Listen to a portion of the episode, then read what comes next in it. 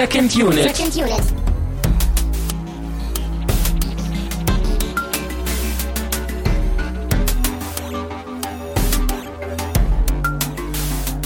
Herzlich willkommen zu einer neuen Ausgabe von Second Unit. Wir sind ein Podcast, wir haben keine Ahnung von Filmen, reden aber trotzdem drüber. Mein Name ist Christian Steiner, ich habe bei mir Tamine Mut. Ach Christian, was, was ist denn aus dem äh, Pod Podcast von Filmfreunden für Filmfreunde geworden hier? Ja, das Naja. hat sich äh, bei der Diskussion zu Gravity in, in, in Luft aufgelöst, glaube ich. Oh Christian, du bist gut drauf, ne? Du bist, du bist fett. Immerhin. Ich habe Bock, ja. Ich will jetzt äh, mit euch, wir sind nämlich zu dritt, Hannes ist auch dabei. Hallo. Hallö- Hallöchen. Ähm, ich will mit euch jetzt nämlich über, ähm, oder wir wollen alle über Tree of Life sprechen. Und das, glaube ich, eher in Fragen als in Aussagen und Antworten, weil wir ja, glaube ich, alle Schwierigkeiten hatten. ja, wir machen Film ein gemütliches äh, Filmerätseln heute Das hier. war wahrscheinlich der einzige Grund, warum du am Anfang gesagt hast, ja, wir haben keine Ahnung von Filmen, reden aber trotzdem darüber. Ja, genau. Tja. Das ist doch, kann doch mal ein neues Motto. Ach Hannes, du äh, passt hier super rein. Du verstehst uns gut hier. Dankeschön. Genau, du warst ja auch schon mal da, ne? Bei A Tale of Two Sisters. Den haben wir damals geschaut, schon einige Monate her. Da hast du uns ein bisschen ins Horrorgenre eingeführt, was ja auch so dein Steckenpferd ist, ne? Ja, unter anderem. Genau, aber generell guckst du auch eine ganze Menge Filme, glaube ich. Ne? Aber du hast dann, wenn, wenn du ein, ein Ding sagen würdest, was so dein Genre ist, dann wäre es das Horror-Ding, ne? Ja, am ehesten. Man könnte jetzt ja auch sehr ket ketzerisch sagen, und ich glaube, das trifft sogar auf äh, einen Teil in diesem Raum zu, dass auch Tree of Life sehr, sehr schrecklich war und einem Horrorerlebnis gleichkam. Aber gut, Ja, ich, ich lass uns später dazu kommen. ich gebe schon mal das äh, Zeichen, Jungs. Wir müssen nämlich unsere Teebeutel hier aus den Behältnissen tun. Tun. Ja, äh, befördern. Na gut. Das haben wir sehr ähm, souverän gemacht. Und während wir den Tee noch abkühlen lassen, um gleich darüber zu sprechen, äh, gibt's noch zwei kurze Ankündigungen oder Abkündigungen, je nachdem. Äh, zum einen nochmal äh, herzliche Grüße an die McTealer und den McLustig.de von Twitter. Die haben wir nämlich letzte Woche getroffen. Das klingt irgendwie so wie aus der Sendung mit der Maus, denke ich irgendwie. Ich glaube, die kommen nicht aus der Sendung mit der Maus. Meinst du nicht? Nee? Hallo, das ist der Mac lustig. Und der hört gern Podcasts. Ist, ist aber so. Genau. Ja, äh, die beiden Herrschaften haben wir letzte Woche nämlich äh, in Persona getroffen. Das war sehr schön, das war sehr nett. Du schuldest mir immer noch 2,50 für dein Getränk, aber das nur am Rande. Oh, Ja, äh, ich muss weg. Ja, ähm, da sind wir auch schon beim nächsten Thema, denn vielleicht kannst du das ja über Flatterspenden ausgleichen. Und zwar äh, wurden wir von vielen Leuten äh, reichhaltig bespendet. Und zwar folgendermaßen von Racing Pit, Theo und Jacker zu dem Special, was ich auch letzte Woche, vorletzte Woche veröffentlicht habe zu dem äh, Doc Festival, wo ich ja in Leipzig war und jede Menge über Dokumentarfilme gesprochen habe. Dann wurden wir zweimal anonym bespendet. Einmal zu der Episode zu The Long Good Friday und zu dem Herr der Ringe Special. Es wird langsam Dezember. Warum hat das denn wohl jemand angehört? Da hat sich jemand durchs Archiv gewühlt und es für bespendenswert Und genauso gehalten. wünschen wir uns das ja. Guckt auch unsere alten Folgen an. Und dann wurden wir von Ron Bühler bespendet, der hat den Podcast bespendet und C. Van der Meiden hat uns tatsächlich zu der ketzerischen Folge zu Gravity ebenfalls mit einer Wie kann er es wagen, Tja, er hat es, er hat es trotzdem getan. Vielen Dank an dieser Stelle. wenn der Mob das rausfindet? Ja, ja, trotzdem Dankeschön, ja. Ja, schöne Grüße auch an den Mob. Äh, Ja, und nochmal zur Klarstellung, eure Flatterspenden gehen nicht an Christian für Getränkeschulden, die ich äh, begleichen muss. ja, genau, das war nur ein Scherz. äh, die gehen hier an Equipment und Hosting und nicht, dass die äh, gleich alle wieder zurückgezogen werden. Nein, ja. nein, und an die Lichter hier, dass auch, dass wir auch aufnehmen können und so, ne? Also alles, äh, deine blöde Cola, die kannst du mal schön selber zahlen, junger Freund. So, da sind wir auch beim Getränk. Wir haben vor uns, wie gesagt, Tee, denn Hannes, du hast uns als guter Gast äh, auch mit Getränken versorgt in dieser Woche. Ja, ähm, als Tee habe ich, äh, also ich habe mir überlegt, dass zu dem Film The Tree of Life eventuell ein Tee ganz angebracht wäre und insbesondere, weil der Film ja häufig auch äh, in Zusammenhang genannt wird mit äh, dieser New Age Bewegung und ich habe in einer Rezension auch irgendwas von äh, sakralem Pathos gelesen und das scheint eben doch eine sehr spirituelle Dimension aufzumachen. Das findest du alles in diesem Tee jetzt auch wieder anscheinend, ja? Ja, ich dachte mir so, Teekultur, die funktioniert ja auf eine ähnliche Art und Weise. und ähm, da dachte ich mir einfach mal, es wäre vielleicht eine gute Idee, den zum Thema Tree of Life auch zu trinken zu, zu Ich bin trinken. dir auf jeden Fall dankbar, dass du den mitgebracht hast, weil ich glaube, ich wäre heute extrem sauer gewesen in der Sendung auch, wenn ich jetzt nicht irgendwas äh, bekommen würde hier, was mich ein bisschen runterbringt. Also ich habe mir auch schon überlegt, weil du hast ja schon zuvor über Terrence Malick gesagt, dass du ihn nicht so sonderlich toll findest und dass du seine Filme langatmig findest. Äh, eventuell starken Alkohol oder so für dich ja. zu bringen. Ja. ja, entweder Schnaps, um die Nerven zu beruhigen, oder Tee, um die Nerven zu beruhigen. Du hast ja. dich für Tee entschieden und das ist sogar irgendwas mit Harmonie oder ja, so, laut ähm, ich habe ich hab halt als Vorbereitung ausschließlich eine kurze Rezension gelesen, um zu gucken, okay, worum geht es in dem Film? Und ja. um halt ein passendes Getränk dafür zu finden. Und da dachte ich mir, okay, ich habe irgendwas gelesen äh, zwischen zwei verschiedenen Lebensweisen, dem Weg der Gnade und äh, dem Weg der Natur. Und dass das irgendwie wahrscheinlich einen Ausgleich finden muss oder nicht. Und dann bin ich auf diesen Tee gestoßen, ähm, auf dem vorne drauf steht Seelenharmonie. Perfekt. Ja, und da dachte ich mir, okay, vielleicht, vielleicht ist das ja ganz gut für die Charaktere im Film und für uns. Für uns auf jeden Fall. Und äh, es passt sogar erstaunlich zum Film, aber da werden wir, glaube ich, gleich noch ein wenig. Äh, ich hoffe mal, ich kann das jetzt schon trinken, weil ich bin nämlich eine extreme Lusche, wenn es um heiße Getränke geht. Den Alkohol, den haust du dir so hinter die Binde, aber sobald der Tee ein bisschen zu heiß ist, Genau, ich bin total der Alkoholiker. Prost an dieser Stelle. Ich glaube, ich trinke fast immer nur hier, wenn wir hier im Podcast sind. Du bringst das Schlechteste das in mir zum Vorschein, Christian. Das würde ich auch sagen, ja.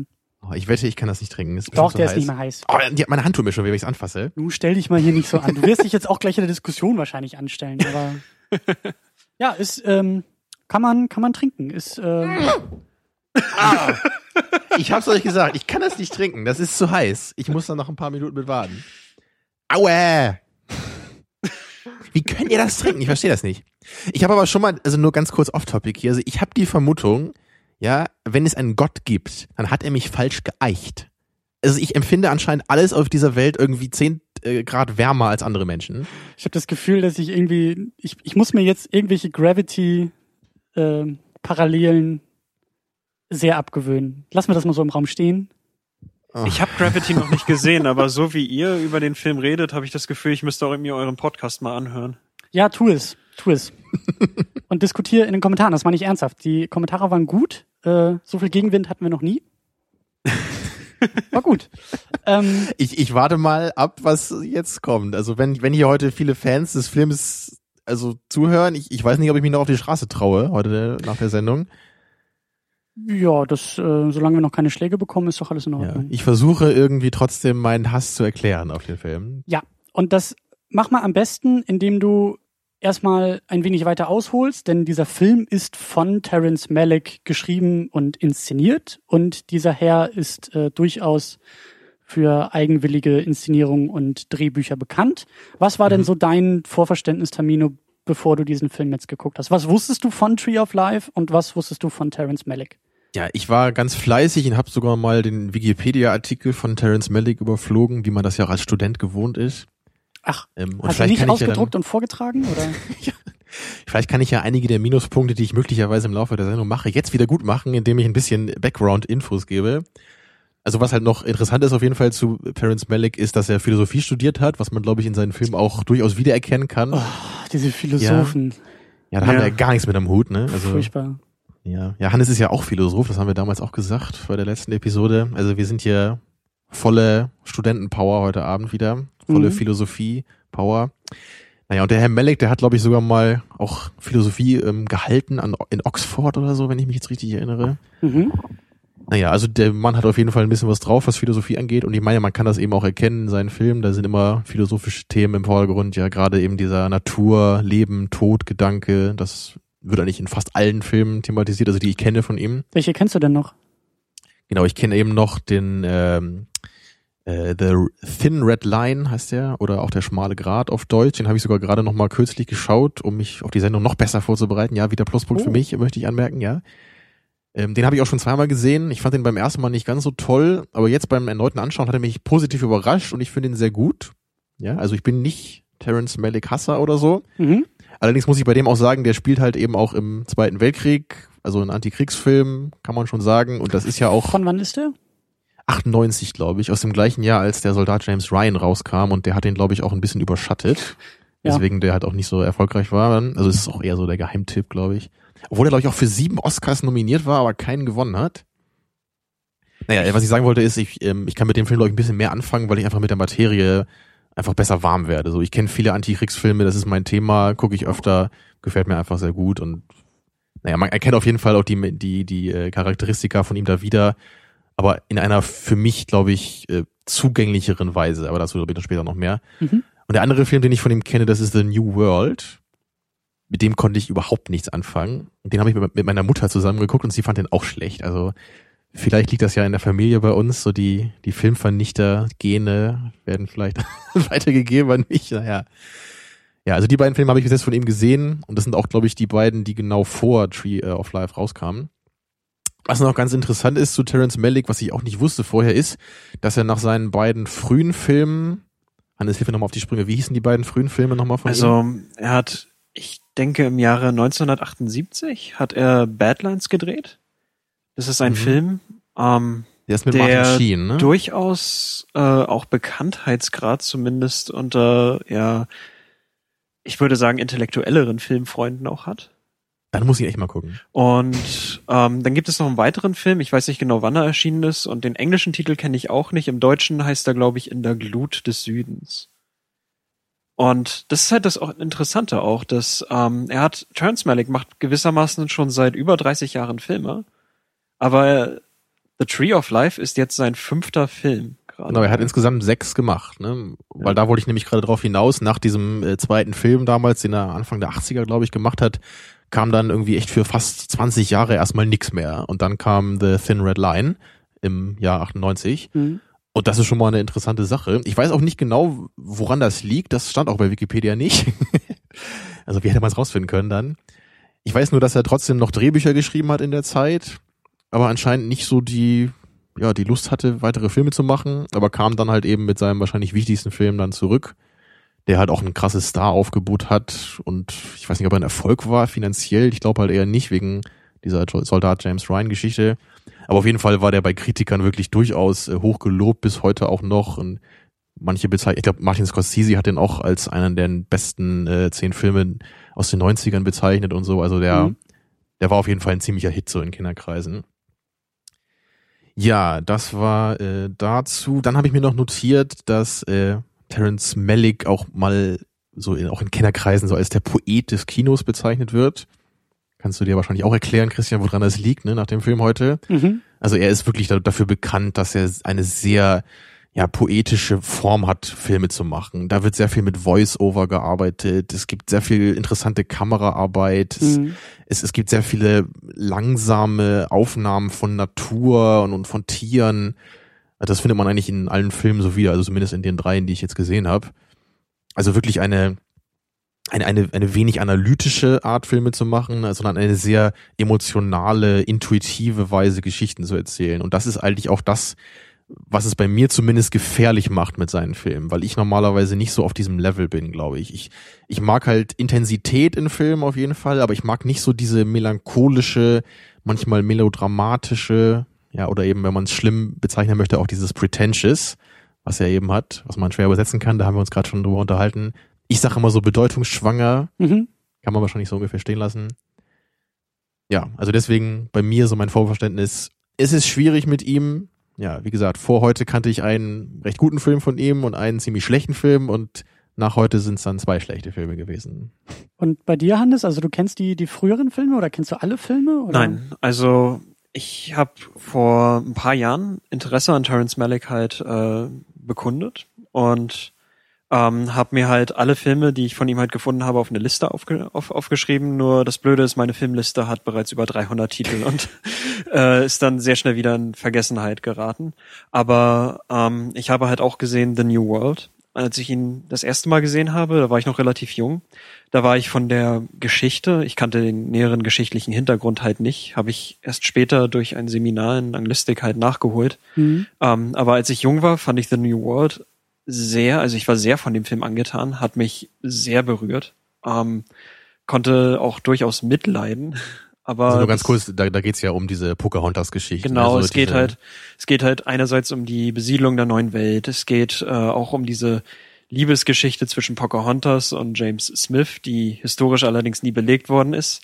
Und heutzutage macht das natürlich gerade Historienfilme für mich problematisch, wenn sie äh, Begebenheiten aufgreifen, die einerseits Populärgedanken halt weitergeben, aber die ja eben historisch nicht so genau vermittelt worden sind. Und ähm, ja, heutzutage schaue ich halt ein bisschen ambivalenter auf den Film, aber ich finde ihn immer noch so strukturmäßig sehr interessant. Es gibt da einige sehr schöne Entwicklungen. Ähm, äh, aber darüber würde ich jetzt wahrscheinlich nicht ins Detail gehen wollen und okay, Entschuldigung, die seltsame Ausdrucksweise. Und ich habe halt vor kurzem auch als Vorbereitung für Tree of Life noch der schmale Grat halt gesehen. Mhm. Und ähm, auch bei diesem Film ist es ein bisschen ambivalent, weil der schmale Grat ist so ein Antikriegsfilm, der gleichzeitig auch ähm, so eine sehr spirituelle Dimension aufmacht. Auf ähm, vielleicht eine andere Art und Weise, wie das Tree of Life macht, aber äh, die halt ebenso da ist und die gerade in einem Kriegsfilm recht ungewöhnlich halt rüberkommt. Und je nachdem, ob man mit dieser spirituellen Dimension, die so durch den Protagonisten dieses Films halt immer wieder aufgegriffen wird, je nachdem, ob man das annimmt oder nicht, äh, findet man den Film entsprechend halt entweder richtig gut oder sehr merkwürdig oder vielleicht als einen guten Kriegsfilm mit enormen Längen, die völlig nichtssagend sind. Ja, ich denke, so. das ist oft bei Terrence Malick der Fall. Ja. Also es gibt, glaube ich, eine enorme Fallhöhe. Es ist wirklich, entweder du, der Film macht so richtig mhm. Klick für dich, glaube ich, oder du hast so gar keine Ahnung, was das alles soll. Aber da, das wollen wir, das oh, wollen wir am Ende noch mal ein bisschen. Was ich, was ich halt gut finde, ist, dass du jetzt gesagt hast, okay, er hat halt Philosophie ähm, studiert und Philosophie auch doziert. Denn ich hatte beim Schauen von The Thin Red Line an einigen Stellen so das Gefühl, dass er sich an ja griechisch-antikem Gedankengut halt auch äh, anlehnt und zum Beispiel an das Konzept einer Allseele, wie ich das halt mal in einem Plotin-Seminar halt mitbekommen habe. Richtig, und, das wird oft angesprochen in diesem ja, Voice-Over. Das eben in The Thin Red Line, da gibt es beispielsweise dieses Konzept, dass wir äh, irgendwie alle über eine Seele miteinander verbunden sind, dass wir alle Teile mhm. irgendwie eines Ganzen sind und äh, da, daher stellt sich dann natürlich auch dieser Horror an Betracht des Krieges, dass wir uns alle gegenseitig umbringen. Genau, das ist im Grunde ein, ein, ein Kampf der ja. Menschheit gegen sich selber ist, ne? Eine, jetzt, eine, eine jetzt, Grenze, die künstlich aufgemacht wird. Jetzt macht ihr mir den Film doch noch schmackhaft. Also ich habe nämlich auch, wir haben alle Tree of Life vorher nicht gesehen. Ihr habt ein bisschen Vorsprung, was Terence Malick angeht, weil ich äh, keinen Film von ihm kenne.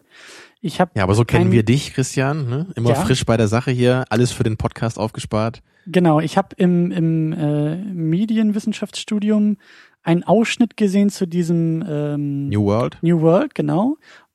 Zwei, drei Minuten lang, sehr bildgewaltig, sehr poetisch. Äh, hat mir sehr gut gefallen. Mein Interesse war sofort geweckt. Und äh, zu Tree of Life habe ich dann auch mal irgendwie ein Referat gehört. Irgendwie, äh, es war, glaube ich, mehr so ein feministische Interpretation dieses dieses Filmes als jetzt so sehr. Von Tree das, of Life? Ja, genau. Ja, ja. Ich meine. Feministische?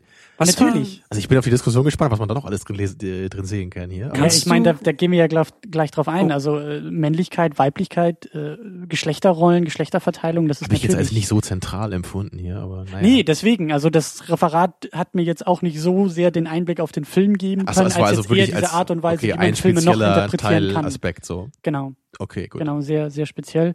Und ähm, wir müssen auch, wir müssen auch voranschreiten, denn ähm, Lass mich noch einen ganz, ganz schnellen Nachtrag zu Terence Malick ge geben, den ich vergessen habe. Er ist nämlich ein ausschließlicher Writer-Director. Also er hat alle seine sechs Filme auch selber geschrieben.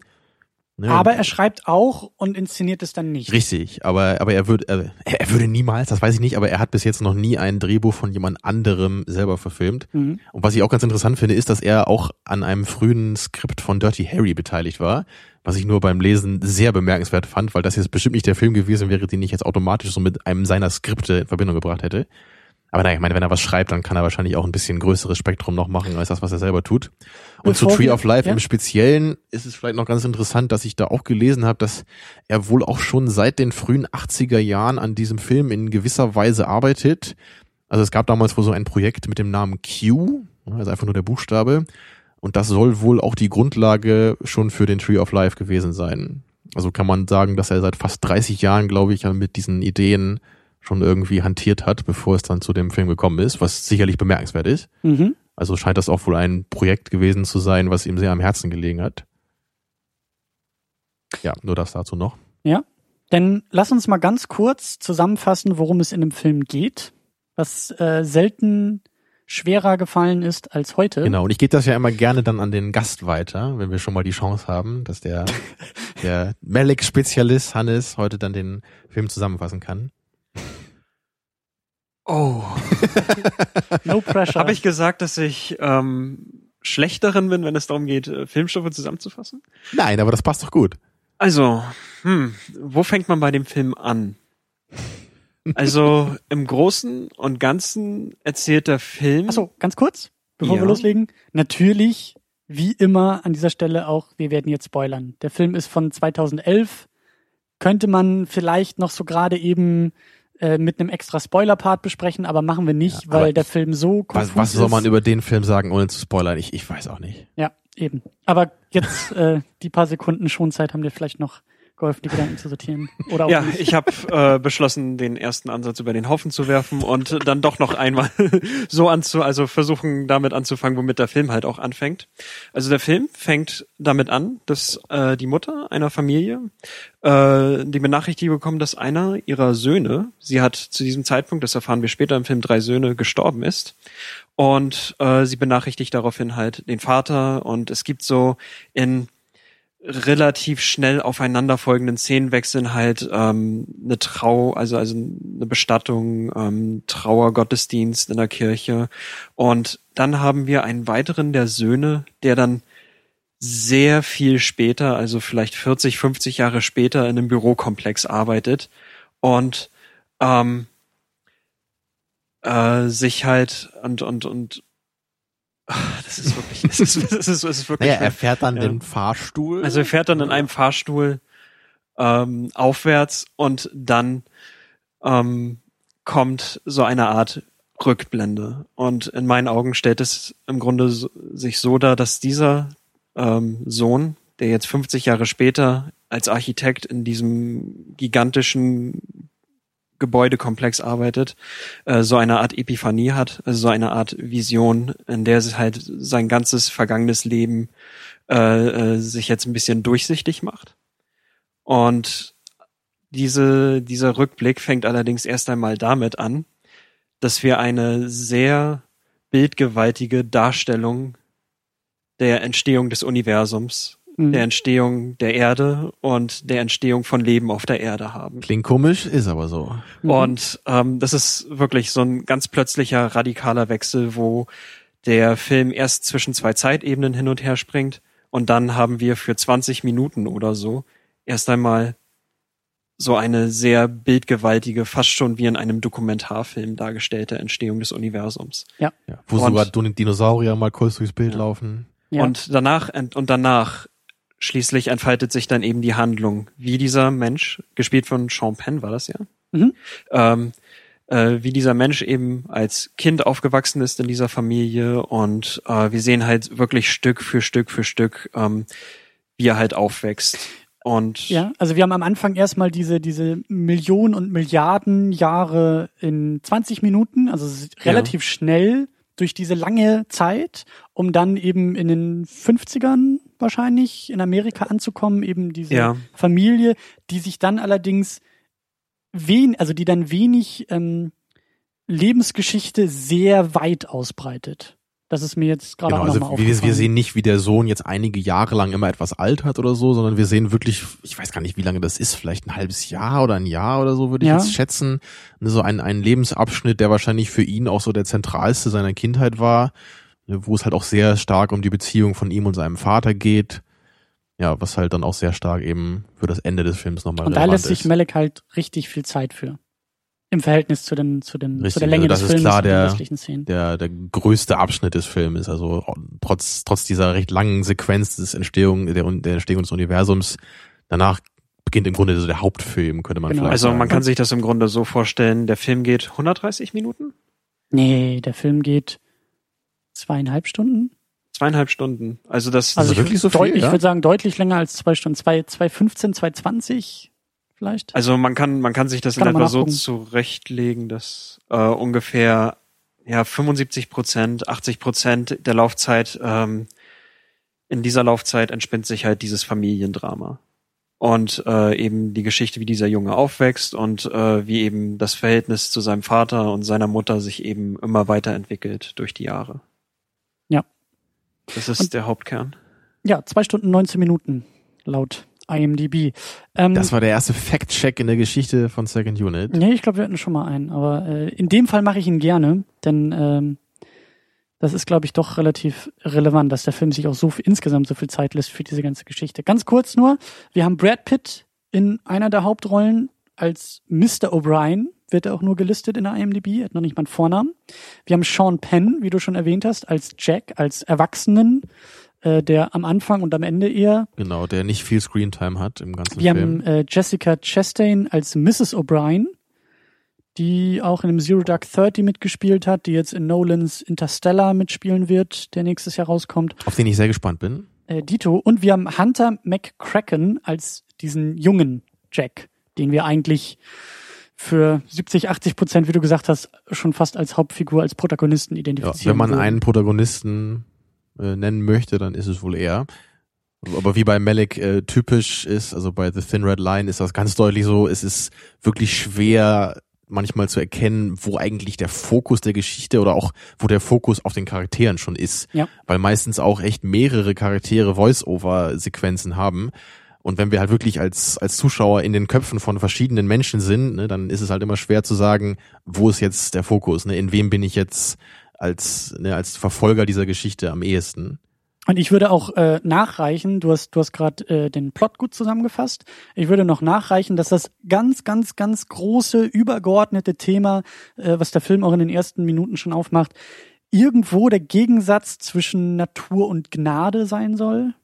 Natur Ja, und Vergebung. Religion. Oder es, vielleicht kann man auch sagen, Religion und Natur, es ist schwierig, aber irgendwie sowas. Ne? Genau, und das haben wir eigentlich auch personifiziert dann in dieser Familienkonstellation, nämlich äh, in Mr. und Mrs. O'Brien. Also er, der Vater, der eher so für die Natürlichkeit steht, eher für Männlichkeit.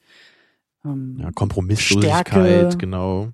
und sie eher die, die Vergebung, das Emotionale und damit vielleicht auch eher diese, diese irgendwo auch klischeebehafteten Männer-Frauen ähm, irgendwie, irgendwie ausfüllt. Aber ich, ich bin dafür, dass wir ein bisschen versuchen, die vielleicht noch äh, zusammenzufassen, die beiden, auch ein bisschen, ein bisschen genauer zu beschreiben, vielleicht auch, wofür sie denn irgendwie äh, stehen können. Also ich habe mir ein paar Sachen notiert zum, zum Vater, zu Brad Pitt, zu Mr. O'Brien. Ähm, das Thema Männlichkeit ist natürlich ganz wichtig bei ihm, dass er irgendwie immer so diese, diese, ja, er versucht seinen Kindern für diese Zeit vielleicht typische Dinge irgendwie beizubringen. da Genau, wird im ja. Garten gespielt, da wird geboxt, da wird wenig Emotionalität gezeigt, da wird auch mal ausgerastet am Essenstisch, wenn kein Respekt gezollt wird von den Kindern. Da fliegen dann auch schon mal irgendwie äh, die, naja, nicht die Fäuste, aber da fliegen die Kinder auch schon mal vehement und lautstark aus dem Raum. Und ähm, er verkörpert auch so diesen amerikanischen Traum.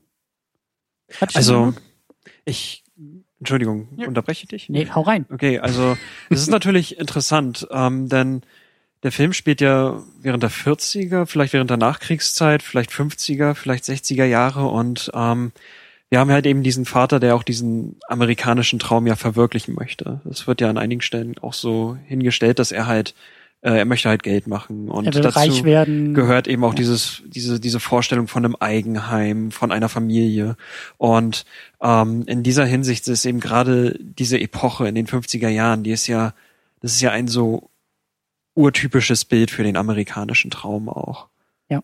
Und ähm, wahrscheinlich hat Terence Malick auch gerade deswegen eben diese Epoche dann gewählt, weil er vielleicht etwas sehr Allgemeines damit dann auch aussagen möchte oder vielleicht ein bisschen mehr eine, eine etwas allgemeinere Dimension aufmachen möchte als eben nur diese Familie. Also der amerikanische Traum, der zeigt sich hier eben äh, beim, bei dem Vater, bei Mr. O'Brien, weil der halt mit, mit Pokern, mit abstrusen Patenten versucht, irgendwie an, an, ans Geld zu kommen, ne, groß zu werden, bedeutend zu werden. Und er versucht eben seinen Kindern auch diese, die, diese Art zu denken auch einzutrichtern. Und ich würde auch eben deshalb sagen, dass er für diesen, für diesen Naturalismus oder für diese Naturseite auch dadurch steht. Also er sagt das ja, glaube ich, auch irgendwie selber, ähm, dieses äh, aus eigener Kraft, aus eigener Anstrengung Dinge zu erreichen, eben reich zu werden, äh, Träume zu verwirklichen und damit eben auch rücksichtslos was ja auch so die Perversi Perversion des amerikanischen Traums irgendwie ist, dieser Egoismus, der dahinter steht, dieses Unbarmherzige, Ja. dieses ähm, nicht gemeinschaftliche, sondern nur auf sich selbst bezogene und dann sich dadurch nach vorne sich bringen. eben auch nicht dem, dem Schicksal zu unterwerfen, sondern zu versuchen, seinen, seinen eigenen Weg zu, zu machen. Genau, durchaus auch auf Kosten anderer. Würde ich jetzt mal so sagen. Das ist ja auch irgendwie da mit seinen Patentgeschichten und sowas alles, da geht es ja nicht darum, irgendwie die Menschheit voranzubringen, sondern geht es nur für ihn darum, sich selbst zu bereichern. Was ich allerdings schon wichtig finde bei, bei der Figur des Vaters ist, dass, dass trotz all dieser Disziplin und, und Härte da immer bei ihm noch so ein Wunsch auch nach Zuneigung ist. Also er, er will ja immer auch bei den Kindern, er, er will, dass sie ihn zum Beispiel auf die Wange küssen immer und und, und sie müssen ihn natürlich so mit Sir immer ansprechen, wie das wahrscheinlich damals auch üblich war. So, und Dad wird nicht gesagt, sondern Father. Also da, da ist schon ganz klar, so die, die Formalia sind da abgesteckt Mhm. aber, aber es wird halt immer so von ihm gesagt, so, ne, so, und hast du nicht noch was vergessen, so, wenn dann irgendwie gerade der, der Befehl ausgeführt wurde, ne, dann, dann muss der Sohn immer noch mal kommen und, und ihm wieder auf die, auf die Wange küssen, so. Also, also er, er hat schon, glaube ich, das Bedürfnis auch nach, nach so einer gewissen Form von Zuneigung, aber er, er versucht das halt auch so zu erzwingen, so, ne, also er, er verhält sich halt nicht so, dass die Zuneigung automatisch kommt von den Kindern, sondern er versucht sie zu, zu erzwingen durch seine kompromisslose Erziehung. Die Wärme fehlt einfach bei ihm.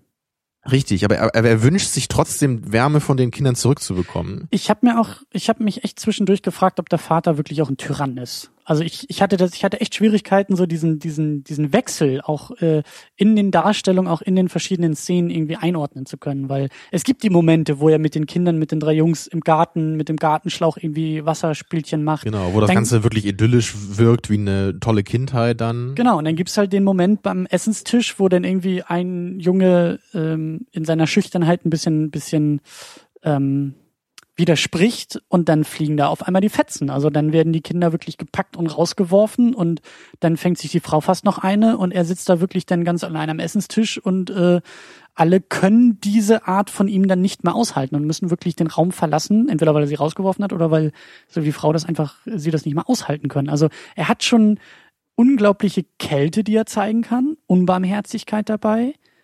Aber also ich weiß eben nicht, wie, wie ich mit diesem Einwand, was du gerade gesagt hast, ich, ich sehe das Ganze nicht so sehr. Das heißt nicht, dass es nicht da ist, was du gerade gesagt hast. Vielleicht sehnt er sich tatsächlich auch nach dieser Liebe. Ich kann es aber nicht genau einordnen. Ich weiß eben nicht, ob er das wirklich tut oder ob er das einfach nur so erwartet, weil man das irgendwie damals auch so gemacht hat. Oder ich, ich kann das nicht so ganz einordnen.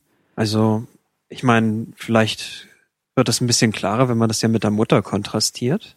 Die Mutter ist Mhm. ja jene Person, die sich immer um die Kinder umsorgt, die ja scheinbar immer so dieses Element ist, dass äh, ihnen alle Liebe auf der Welt schenkt, gewissermaßen, und ähm, die ja immer so so sehr fürsorglich und eigentlich nie, ihn, ihn, sie sie niemals bestraft oder so auf irgendeine Art und Weise. Dem Mhm. Vater ist es jedoch Mhm. als äh, Familienoberhaupt gewissermaßen ähm, äh, überantwortet, dass er seine Kinder äh, auch maßregelt, wenn sie etwas falsch machen. Also wir sehen halt beispielsweise nicht die Mutter im Film, wie sie je einmal ihre Kinder bestraft, während der Vater das halt machen muss. Genau, Es gibt ja, da fällt mir gerade dieser eine Moment ein, wo, wo der junge Jack irgendwie so ein, so ein, was war das, Fensterscheiben einschlägt und irgendwie so ein Frosch an so eine Rakete bindet und, und äh, dann haben wir Ja. diesen Schnitt, wo es denn diese Szene gibt, wo die beiden, wo, wo der Junge der Mutter gegenübersteht in der Küche und er schon Reue zeigt, aber sie auch tatsächlich nicht bestrafend irgendwie dann agiert, sondern er dann nur fragt, ob sie es dem Vater erzählen würde und seine Angst noch, noch mehr steigt oder seine Reue noch mehr steigt, seine Ja. Besorgnis. Und ähm, da hast du recht, selbst in dieser Szene wird eben, sie sie wird nicht handgreiflich, sie, sie wird nicht laut. Ja, sie sagt nur, bestraft gar versprich mir, dass du das nie wieder machen würdest. Genau, also sie ist halt eher dann so dieser Gegensatz, den, wie gesagt, der Film am Anfang aufmacht. Sie würde eher in diese, in diese Gnade, in dieses Emotionale vielleicht auch irgendwie äh, einzuordnen sein. Ähm, und damit, wie du auch richtig sagst, so dieser Gegensatz einfach zum, zum Vater. Ja, ich, also was, was ich mir halt frage, ist, äh, ob der Film damit halt auch auf Geschlechterrollen, also, also sehr bewusst eben auf bestimmte Geschlechterrollen halt anspricht. Also das, was je nachdem von dir als Mann und Vater halt erwartet wird und nach dem, was von dir halt als Frau auch erwartet wird. Ähm, und dass es halt dem Mann überantwortet ist, dass er eben auch die undankbaren Rollen innerhalb der Familie halt einnehmen muss. Und dass er eben diese Rollen ebenfalls ausfüllen muss, auch wenn seine Kinder äh, ihn dafür eben nicht auf dieselbe Art und Weise lieben, wie es äh, eben der Mutter zugutekommt. Das stimmt. Da könnte man auch wunderbar noch noch richtig intensiv, glaube ich, mit mit arbeiten mit diesen mit diesen Geschlechterrollen auch Also das, mit den das Erwartungen. verwundert mich so ein bisschen. Also ihr, ihr scheint das beide noch eher zu sehen als ich. Also ich meine, klar gebe ich euch recht, dass hier die äh, Geschlechterrollen ganz klar verteilt sind, aber ich sehe überhaupt nicht, wie das in dem Film in irgendeiner Weise thematisiert wird. Also für mich ist das nur die, die Ausgangsposition, die aber nur dazu da ist, die, dieses andere Thema eben zwischen Natur und Religion, also da- dafür so den, so die Ausgangsposition zu liefern. Also Aber es ist doch bemerkenswert, dass diese abstrakte, dieses dieser abstrakte Gegensatz Natur und Religion dann nochmal konkret in den Geschlechterrollen auch verankert wird. Und zwar in klassischen Geschlechterrollen. Ja, wenn man halt das so er- stark da sieht, so als Parallelismus. Da nicht hätte so es ja auch sicher. genauso gut andersrum schreiben können. Er hätte auch irgendwie so schreiben können, dass ausgerechnet die Mutter diejenige ist, die die undankbare Rolle in der Familie spielt und die ähm, maßregelnde Person ist, die die äh, bei denen es den Kindern schwerfällt, sie zu lieben. Und der Vater, der emotionale, der der der gnädige ist, hätte er genauso gut machen können. Aber dann hätte er gegen die klassischen Geschlechterrollen gerade dieser Zeit angeschrieben. Und das ich sag ja, da, da, da können wir, könnten wir eigentlich noch stundenlang drüber diskutieren, aber ich will es ein bisschen ausklammern. Aber ich meinte nur, Ähm, ich, ich habe das einfach nicht als sonderlich zentral empfunden. Also es ist mir nicht so ins Auge gefallen, bevor ihr das überhaupt angesprochen habt. Also es ist, also, also mir, mir ist halt dieser Gedanke dahingehend gekommen, weil das wirklich, ich, ich stimme da eigentlich Christian auch zu, es ist wirklich sehr klar gezeichnet. Also das ist wirklich so äh, sehr klar so zwei Menschenbilder am Anfang umrissen werden, Weg der Natur, Weg der Gnade und dass die dann auch ebenso mit den wirklich naheliegenden äh, Geschlechterrollen halt auch ausgefüllt werden. Und gerade weil das eben so klar gezeichnet worden ist, habe ich eben das Gefühl, dass das nicht nur äh, äh, etwas ist, was Terence Malick halt so natürlich wäre, also also natürlich rüberkommen wäre, sondern dass er vielleicht tatsächlich auch das, dass, dass er darauf auch kommentiert. Also ich, ich glaube, der Unterschied bei unseren Sichtweisen ist einfach, dass ihr das da sehr deutlich erkennt und dass ich diesen Konflikt zwischen dieser natürlichen und der religiösen Lebensart viel mehr in unserem Jungen, also in dem Hauptcharakter erkenne und nicht so sehr Mhm. in seinen Eltern. Aber er, er sagte das ja auch irgendwann mal in einem der vielen Voice-Overs und ich glaube, das war dann sogar der erwachsene Jack, dass diese beiden Seiten, ich glaube, er spricht seine Eltern irgendwie in diesem, in diesem Gebet oder Voice-Over auf jeden Fall irgendwie an und sagt, glaube ich, Mutter, Vater, ihr, ihr seid beide zwei Seiten von mir. Ja, oder, echt? oder ihr, ihr, ich, ich meine mich das zu erinnern, dass Okay, also er wenn das wirklich so, deutlich gesagt wird, dann habt ihr natürlich recht, ne? aber das ist mir jetzt, äh, ist mir da, glaube ich, dann entgangen. Also wenn man den Film, wir können so viel hier wirklich nur anreißen, wenn man den Film wirklich verstehen wollen würde und intensiv auch noch darüber ja, wenn man es denn würde, überhaupt kann. dann müssten Ja. wir den Film wahrscheinlich fünfmal noch gucken, um genau auf solche Aspekte immer wieder neu Acht zu geben. Deswegen ist das hier wirklich nur Stellt ein. sich die Frage, ob wir alle den Film überhaupt noch einmal schauen möchten.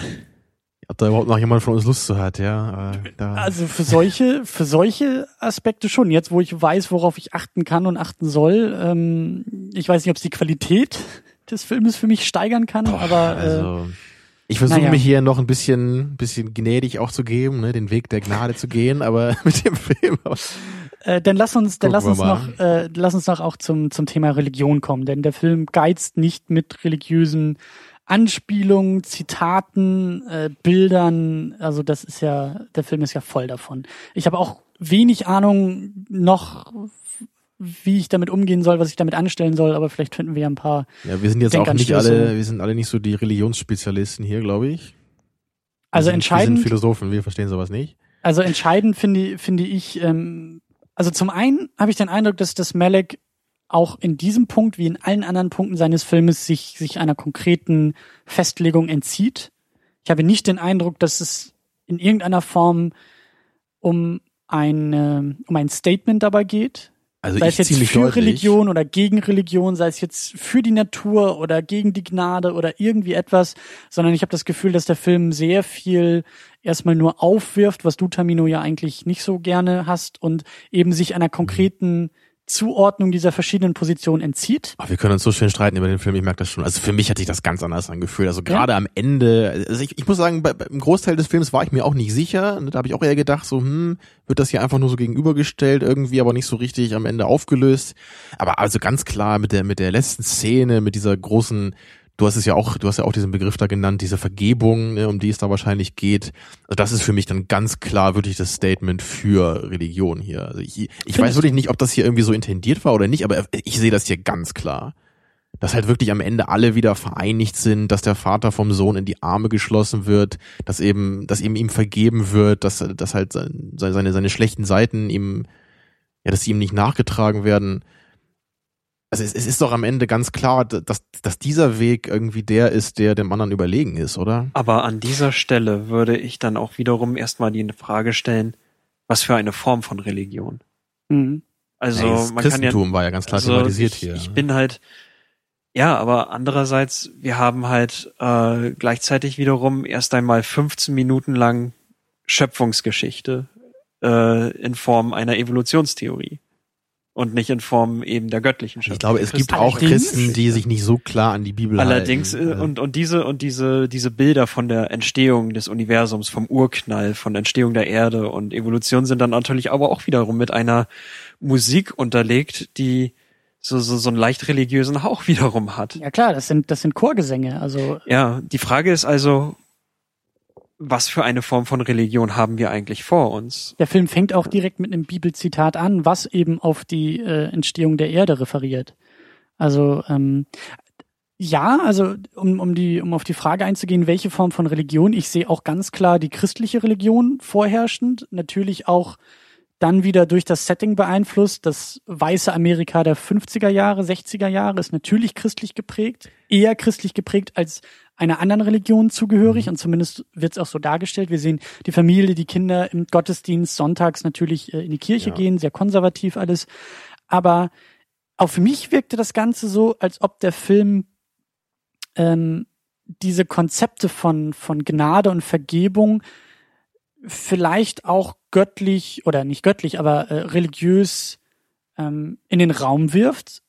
Allerdings eher fast schon dokumentarisch. Ich habe den Eindruck, dass es am Ende nicht darum geht zu sagen, du musst dich irgendwie äh, Christus zuwenden, um gnädig sein zu können, weil genau das Ende völlig, in, in meinen Augen zumindest, sehr stark befreit ist von diesen direkten Anspielungen auf Religion. Ja, aber es ist trotzdem die auf die christlichen Werte hin ausgerichtet. Also, also und, und bei dieser Universumsentstehungsszene, da, da würde ich halt ganz klar diese die dieses Verschmelzen sehen, eben zwischen der, der, der biologischen oder natürlichen Entstehung des Universums, die gleichzeitig mit diesen Chorgesängen uns gezeigt wird.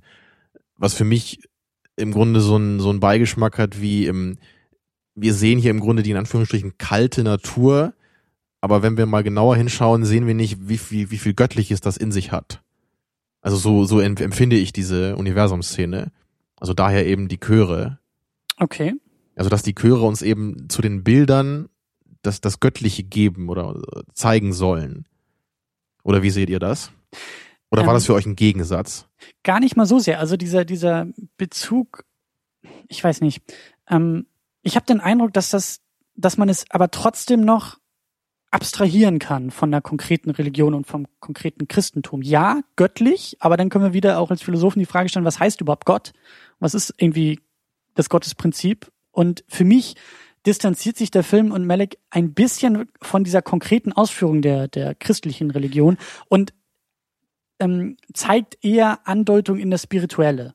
Also für mich stehen die Chöre, also ja, die Chöre kommen ursprünglich aus einer Kirche und haben diese Konnotation natürlich, aber dadurch, dass eben auch das Evolutionäre gezeigt wird, dass eben ganz klar auch gegen Schriften wie die Bibel dann bildlich gearbeitet wird, ähm, habe ich nicht so sehr den Eindruck, dass er mir jetzt hier irgendwie einen Werbefilm für für äh, Erlösung im Christentum ja, zeigen ganz so will. krass ist es nicht, das stimmt schon. Aber ich habe schon das Gefühl, dass die dass die Religion hier nicht irgendwie kritisiert wird oder so, dass das schon am Ende der der Gedanke ist, auch wenn es nicht so der der Zeigefinger ist, nur so sei bloß christlich, ne, sondern so dieses wende dich dem zu. Den Eindruck hatte ich gar nicht. Für mich wirkte es eher so, als ob uns Malek zeigen will, ja, wir haben solche Konzepte wie die Gnade durch das Christentum und durch religiöse Tradition, aber man kann sie wunderbar auch davon entziehen. Denn wir sehen nämlich diese Szene mit den beiden Dinosauriern, wo ein Dinosaurier dem anderen gegenüber auch gnädig ist. Und ich kann mir nicht vorstellen, dass die beiden vorher die Bibel gelesen haben und in irgendeiner Form wissen, was Gott ist. Aber sie sind trotzdem der Gnade fähig. Naja, aber sie sind ja Gottes Schöpfung dann. Also, was mir aufgefallen ist in einer Szene, und das war eben auch diese Rede von dem Pastor. Er hat ja darüber geredet, äh, Misfortune comes to every one of us, even the good ones. Also da, darüber, dass jedem ein Unglück passiert oder passieren mhm. kann, äh, ganz gleich, ob du nun jemand bist, der ähm, ja gut oder böse ist und so weiter. Und dass wir eben äh, dieses Unglück akzeptieren müssen und äh, dass wir eben nicht auf das Unglück selbst achten müssen, sondern dass wir da in die Kraft vertrauen müssen, die dahinter steckt. Aber diese Kraft wurde nicht als Gott bezeichnet, mhm. sondern mhm. es wurde halt einfach nur ge gesagt auf die Kraft, die dahinter steckt.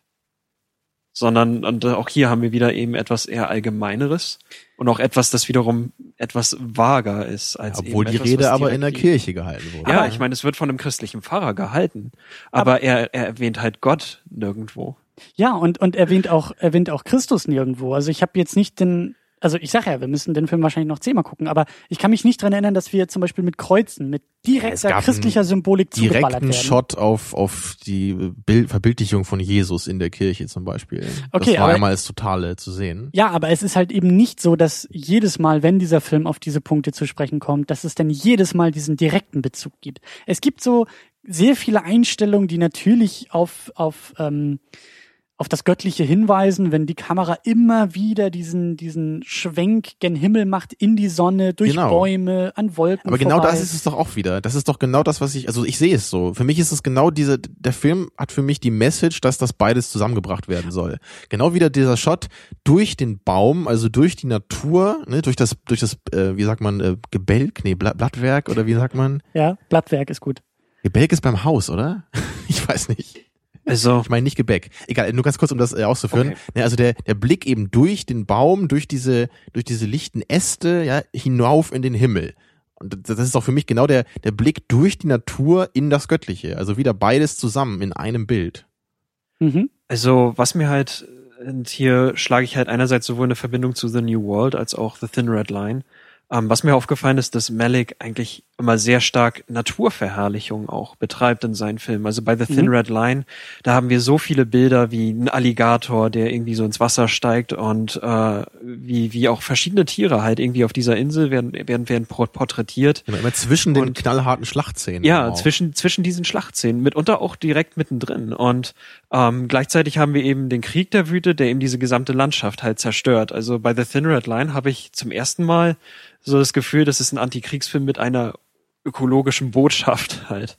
Und äh, bei The New World, da ist es ja auch am Anfang so, dass äh, eben die Eingeborenen, die leben eben in diesem sehr paradiesischen Zustand, wahrscheinlich auch in Verweis auf Rousseaus goldenes Zeitalter. Das ist zumindest das, was ich immer ein bisschen dort hineinlese. Mhm. Und äh, wir haben halt schon irgendwie so diese, diese, diese, diese Verbindung, dass ein Leben nah an der Natur mit ähm, Glück und mit Zufriedenheit halt auch porträtiert wird. Also dass eben diese spirituelle Dimension äh, sowas wie ja eine ja, ja eine Art Leben allgemein darstellen kann und auch irgendwie so eine Art Achtung vor dem Leben allgemein darstellen könnte.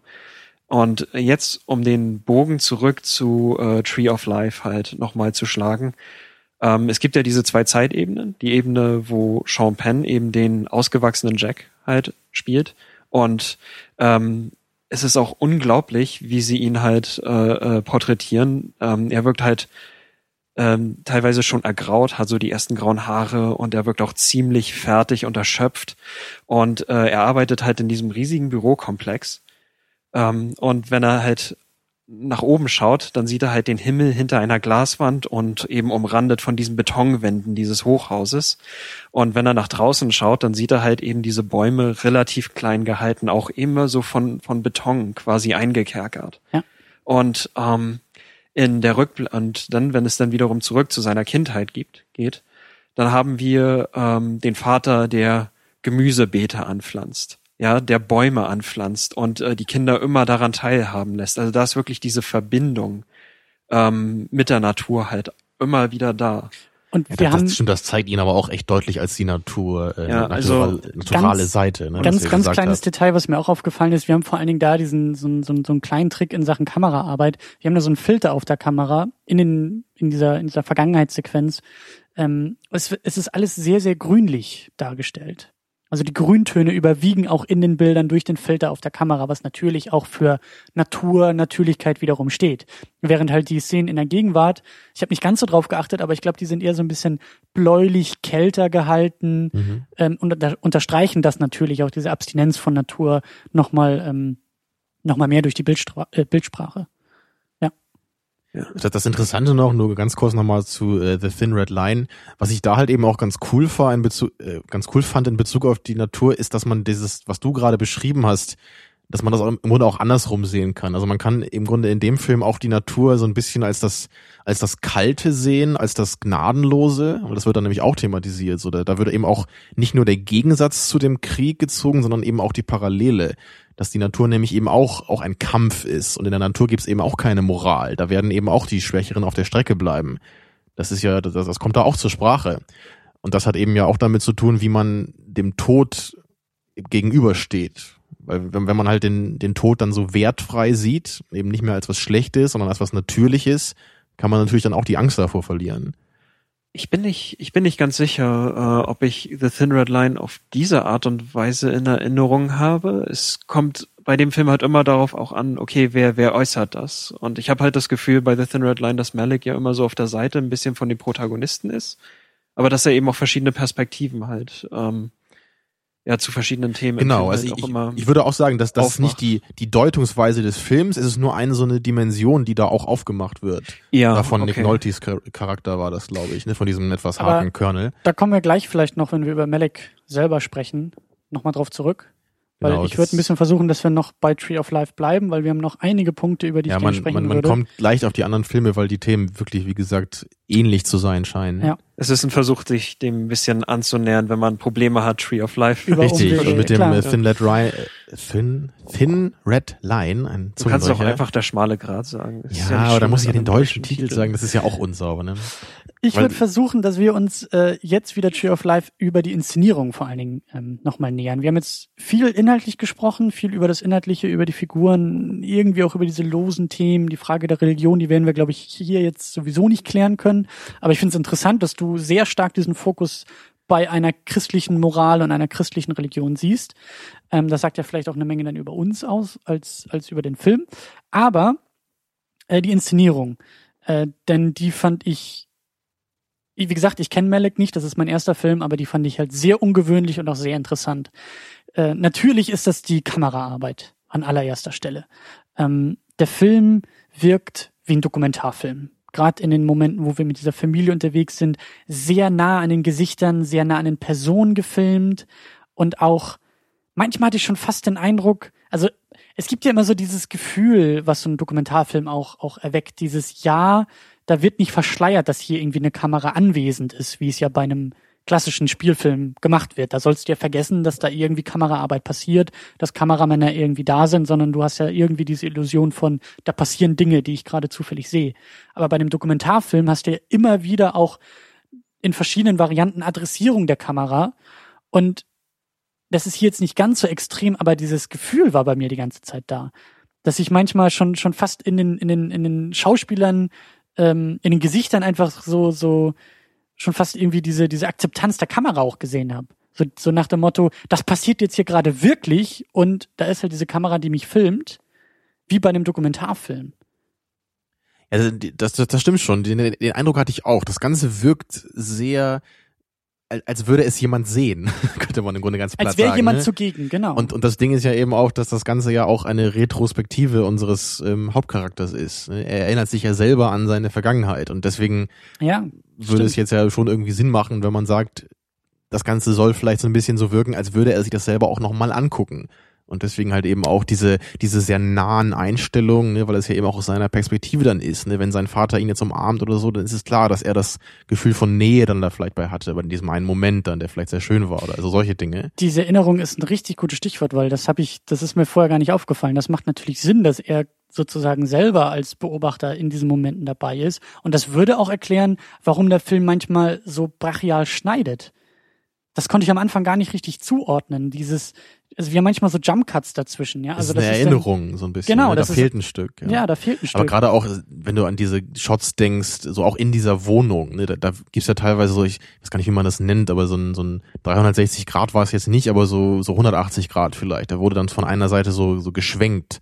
Vielleicht kann man Mhm. Schwenkshots sagen, wo man dann sieht, wie der Vater in dem einen Zimmer ist und dann wird weiter geschwenkt in die Küche, als würde da wirklich ein Kind auf dem Flur stehen und sich das anschauen. So sieht das ja aus. Mhm. Und, und ähm, durch diesen Dokumentarstil, du, Termino, meintest auch, das hat manchmal sowas von Home-Video, was das auch unterstreichen Genau, würde. für mich hatte das teilweise in einer unangenehmen Form wirklich so diesen Home-Video-Charakter, nach dem Motto, ich, ich sehe hier fast belanglose Kleinigkeiten die ganze Zeit. Ne? Und für mich hatte das eben so ein, ein Art Fotoalbum-Charakter. So dieses genau sowas. die ja. Highlights der Kindheit in Form von irgendwie die ersten Babyschritte und hier wird mit Spielzeug gespielt und da wird sich das Knie aufgeschürft und da sind die Jungs irgendwie baden und da gehen sie schwimmen und so diese ganzen, das, also so wie man halt irgendwie ein Familien Genau, all das, was man Fotoalbum erwarten würde an Genau. Fotos, ne, wenn man durchblättern würde, ja. Genau, ja.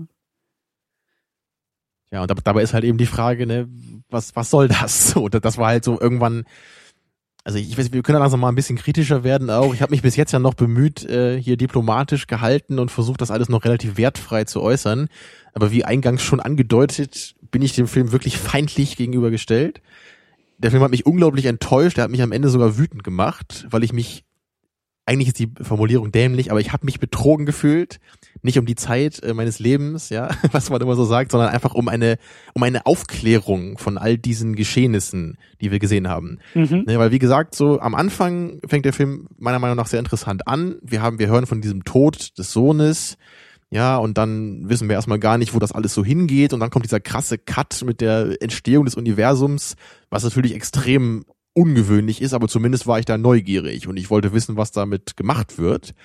Aber danach fährt der Film ja wirklich dann erstmal so zwei Gänge zurück und zeigt uns ganz kleinschrittig, ganz langsam, ja, Home-Video, Fotoalbumhaft, diese, dieses halbe Jahr oder Jahr dieses Jungen. Und, und ich wusste einfach nicht warum. Ich, Ja. es, es war auch, auch so diese Geschichte, es war, ich, ich bin mir sicher, dass ungefähr jeder zweite äh, Junge damals in den 50ern oder so in Amerika so aufgewachsen ist, dass der ungefähr so ein Elternhaus hatte, ja, ein paar Brüder hatte, so, dass es ungefähr da so auch zu Hause so zuging, dass der Vater wahrscheinlich recht dominant war, dass die halt nicht alle irgendwie super böse waren, die Väter, aber dass die halt eben diese strenge Seite hatten und auch diese liebenswerte Seite, die halt äh, in beider Form so da ist. Also im Grunde ist das eine ganz, ganz unspektakuläre Geschichte. Es ist eine Ja. ganz typische Geschichte, die sich wahrscheinlich jeder sofort hätte ausdenken können, ne, wenn, wenn, wenn jemand gefragt hätte, so, was meinst du denn, wie hätte ein Junge in den 50ern gelebt? Und ich, ich weiß jetzt auch im Nachhinein einfach nicht, warum mir das gezeigt wurde. Warum habe ich jetzt wirklich dann 90 Minuten in diesem Film nur diese, ich möchte wirklich sagen, belanglose Geschichte dieses Jungen gesehen. Also da müsst ihr mir ein bisschen, bisschen sagen, was das Ganze irgendwie so soll. Also meine Vermutung ist, und äh, das unterstreicht irgendwie auch die, die Benennung der, der Besetzung, äh, die ja auch nur irgendwie Mr. und Mrs. O'Brien, total generischer Name, und der Junge heißt Jack. Hätte vielleicht noch Joe heißen können, das wäre noch beliebiger. aber dass es auch um diese Beliebigkeit in gewisser Weise geht. Ja, es muss irgendwie so sein. Das- es muss die Austauschbarkeit sein, die hier betont werden soll. Warum auch immer. Ich denke mal, um diesen übergeordneten Punkt von Natur versus Vergebung klarzumachen. Darum geht's dem Film eigentlich. Beispielhaft an diesem einen Leben, an dieser einen Person, die sich gar nicht mal so sehr von uns als Rezipient unterscheidet. Wir haben alle irgendwie mal diese, diese, sei es jetzt in dem Fall irgendwie dieser, dieser Tod des Bruders. Wir haben alle traumatische Erlebnisse. Wir haben vielleicht alle ein, ein, ähm, eine gewisse Beziehung zu unseren Eltern, die sich auch im Laufe unseres Erwachsenwerdens immer wieder ändert und neu überdacht wird. Also dieser, dieser, dieser menschliche Prozess, der da irgendwie beispielhaft uns dargelegt wird, ähm, das ist eine Sache, da, den müssen wir natürlich sehr allgemein da rausziehen und rausarbeiten, aber das ist doch eigentlich eine Sache, die uns alle irgendwie betrifft. Und ich denke mal, dass es deswegen auch so beispielhaft in den konkreten Erlebnissen geht, ähm, um das zu unterstreichen, um zu sagen, das ist, das ist ein Thema, was uns eben alle, deswegen auch Tree of Life, also das ist etwas, was dem Leben zugrunde liegt oder dem Leben einhergeht. Das ist nichts Außergewöhnliches, da geht es eben nicht um, um die, ein, ein, eine außergewöhnliche Geschichte eines einzelnen Schicksals, sondern da geht es um sehr allgemeine, lebensbezogene Dinge, mit denen wir uns immer wieder neu beschäftigen Okay. müssen im Leben. Lass mich kurz meinen Gegenentwurf dazu präsentieren und dann möchte ich Hannes nämlich fragen, ähm, auf welcher Seite er steht davon. Ich bin gerade auch Ja. ein bisschen am überlegen, wie ich jetzt eine Antwort darauf formulieren Super, dann, soll. dann lass mir dir noch mal eine andere Möglichkeit geben, weil ich, ich bin natürlich ähm, mit deiner Antwort zufrieden. Ich denke auch, dass das hier so intendiert war in dem Film. Dennoch gefällt mir das einfach nicht, weil ich der Meinung bin, Das, Ja. das, das ist jetzt auch völlig frei. Äh, das ist jetzt erstmal nur, was ich gesehen habe. Ob ich das, ob das jetzt gut umgesetzt ist, Ja, ob mich das okay, jetzt klar. anspricht, ob ich das sehe, ob man das anders, besser und so weiter. ich denke mal sofort, du bist ein Filmfreund hier, Christian. Tut mir leid. ja, also was, was ich sagen wollte ist, all das kann man meiner Meinung nach eben auch machen, indem man eine besondere Geschichte erzählt. Man kann auch eine besondere Geschichte erzählen und trotzdem auf allgemeine Phänomene verweisen. Mhm. Und das wird eben, um den Vergleich nochmal zu bringen, bei The Thin Red Line eben auch getan. Da haben wir halt eine ganz äh, ungewöhnliche Geschichte, eine Ausnahmesituation im Krieg, in der aber diese Thematiken, die ja auch viel weiter als der Krieg selber reichen, trotzdem toll thematisiert werden. Und genau sowas hätte ich mir hier auch gewünscht. Ich, ich muss keine Geschichte sehen, die so unglaublich unspektakulär und austauschbar ist, die, die wahrscheinlich hunderttausenden Kindern passiert ist in dieser Zeit und die mich einfach an sich überhaupt nicht interessiert. Das, das, das, das ist mir einfach zu wenig. Warum, werde, warum wird mir keine besondere Gesch- Geschichte erzählt, die ich dann trotzdem noch abstrahieren kann? Ja, Hannes, was meinst du? Okay, ähm, ich habe tatsächlich mit der Darstellung dieses Familiendramas auch so ein paar Schwierigkeiten gehabt. Denn die Sache ist, wenn man sich andere Filme anschaut, die ja wie ein Familiendrama in den 50er Jahren funktionieren, meistens allerdings schon in den 90er Jahren oder in den 2000er Jahren oder so gedreht. Ähm, da haben wir auch immer so, wir haben immer diese sehr stereotype Figur des ähm, äh, ja des, des Vaters als Familienoberhaupt, äh, der Mutter, die überwiegend die Hausarbeit macht. Wir haben die Kinder, die unter der strengen Ägide des Vaters halt leben. Und all das stellt der Film halt dar, ohne dass sich jetzt beson ohne dass sich jetzt die Charaktere, würde ich sagen, großartig entwickeln. Also ich habe ich habe ich habe nicht Mhm. das Gefühl, dass das also normalerweise ist man ja gewohnt, dass sich Filme halt in Dialogen äh, äh, entwickeln, dass in den Dialogen zwischen den Personen auch so so so Einzelheiten über die Charaktere halt äh, dargestellt werden. Und dieser Film arbeitet halt sehr stark auf dieser visuellen Ebene und äh, auf, auf, auf, auf, auf das, also, also, also mit dem, was, was, was man halt herausfindet, wenn man diesen, diesen, diesen Kindern halt bei ihren Tätigkeiten zuschaut. Und genau dasselbe geht natürlich auch für den Vater und die Mutter. Und ich habe allerdings das Gefühl, okay, dass ich bin ein bisschen, glaube ich, auf Taminos Seite, äh, dass, dass ich ihm das Gefühl habe, okay, es ist eigentlich eine austauschbare Handlung, aber nicht, weil wir jetzt diese austauschbare Handlung hier haben, sondern weil wir sie einfach mit all diesen Geschichten, die wir schon alle kennen, einfach nur auffüllen, dass wir all diese, dass wir dieses typische Familiendrama, das haben wir woanders schon gesehen, in anderen Filmen, und wir projizieren das gewissermaßen hier mit rein, ohne dass wir jetzt großartig Dialoge irgendwie zwischen den einzelnen Leuten halt haben. Also wir haben ja überwiegend diese in introspektiven Monologe, wo die Leute halt ihre Gedanken halt kurzzeitig mitteilen. Mhm. Und ähm, die, die, die Schwierigkeit, die ich halt habe, ist, ich, ich habe halt Probleme gehabt, das alles irgendwie in einen größeren Zusammenhang zu bringen. Und deswegen habe ich auch immer wieder diesen Eindruck gehabt, dass es sehr trivial ist, was dort halt alles einfach abläuft, dass das etwas ist, okay, das passiert jetzt, aber ähm, ich, ich, ich sah einfach nicht wirklich die Entwicklung, die sich halt hier, hier, hier dargestellt hat. Natürlich haben wir dieses Kind, das so äh, nach und nach aufwächst. Und es wird halt mit den Jahren gibt es dann so Sachen wie äh, er interessiert sich für Frauen oder oder oder für die Mädchen in seiner Das hättest Klasse. du eher jetzt noch erwartet in dem Film. Ja, Oder? also also sowas sowas wird halt kurz angerissen, aber äh, abgesehen davon, dass es kurz angerissen wird, da passiert halt nicht wirklich viel mehr. Ähm, dann wird das Kind wahrscheinlich kommt wahrscheinlich auch sonst in die Pubertät, wird rebellischer. Ähm, es gibt später halt noch diese diesen Moment, wo der Vater eine Zeit lang einfach verschwunden ist und das Kind ähm, versucht scheinbar damit fertig zu werden. Ähm, aber es ist, es, es, es wirkt alles irgendwie so ein bisschen zusammenhanglos, als wäre es irgendwie eine Abfolge von, von, von, von, von, von, von kleinen Handlungen. Mhm. Und ähm, ich habe das Gefühl, das ist mir schon etwas zu wenig. Es ist zwar auf eine typisch Terence Malick-artige Art und Weise präsentiert, aber trotzdem habe ich das Gefühl, es ist mir irgendwie zu wenig.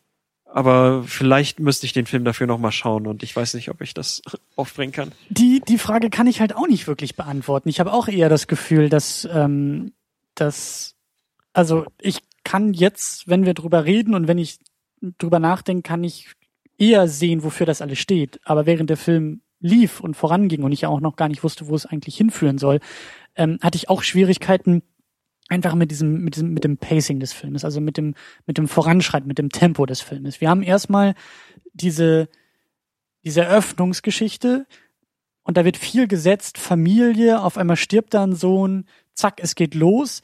Dann haben wir auf einmal diese Entstehungsgeschichte des Universums und da fordert uns Malek ja schon durch das Zusammenschneiden des Filmes in diese Konstellation dazu auf, hey, hier muss irgendwo ein Sinnzusammenhang sein, weil sonst ja. würde ich das jetzt hier nicht ja. zusammenschneiden.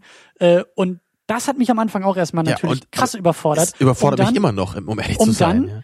Naja, ich denke mal schon so, wie gesagt, diese übergeordneten Ideen, bla bla bla. Aber um dann wieder den nächsten, den nächsten krassen Einschnitt zu machen, nämlich wir sind jetzt durch diese ganze Entstehungsgeschichte des Universums gegangen, landen wieder bei der Familie, aber eben im Kindesalter, im, erst, sind, erst sind die äh, Jungs noch Babys, wachsen dann heran, um dann aber auch in so einem Alter, ich denke mal 12, 13, 14 irgendwo in dieser Region aufzuhören mit der Entwicklung, um dann sehr, sehr viel Zeit für diesen kurzen Zeitrahmen herauszunehmen. Also die Sprünge und auch das, auch das, das Voranschreiten der Zeit und das Anhalten der Zeit, das hat mich auch ein wenig dann, nenne ich überfordert, aber auch irgendwie ratlos zurückgelassen, wie du auch gesagt hast, Hannes, äh, wo da jetzt so dieser starke Sinnzusammenhang sein soll oder warum ausgerechnet diese Periode, um auch in dieser Metapher wieder zu sprechen, wenn wir uns hier ein Familienalbum irgendwie anschauen, die Erinnerungen, die, die Jack als Erwachsener durchgeht, um irgendwie Vergebung üben zu können,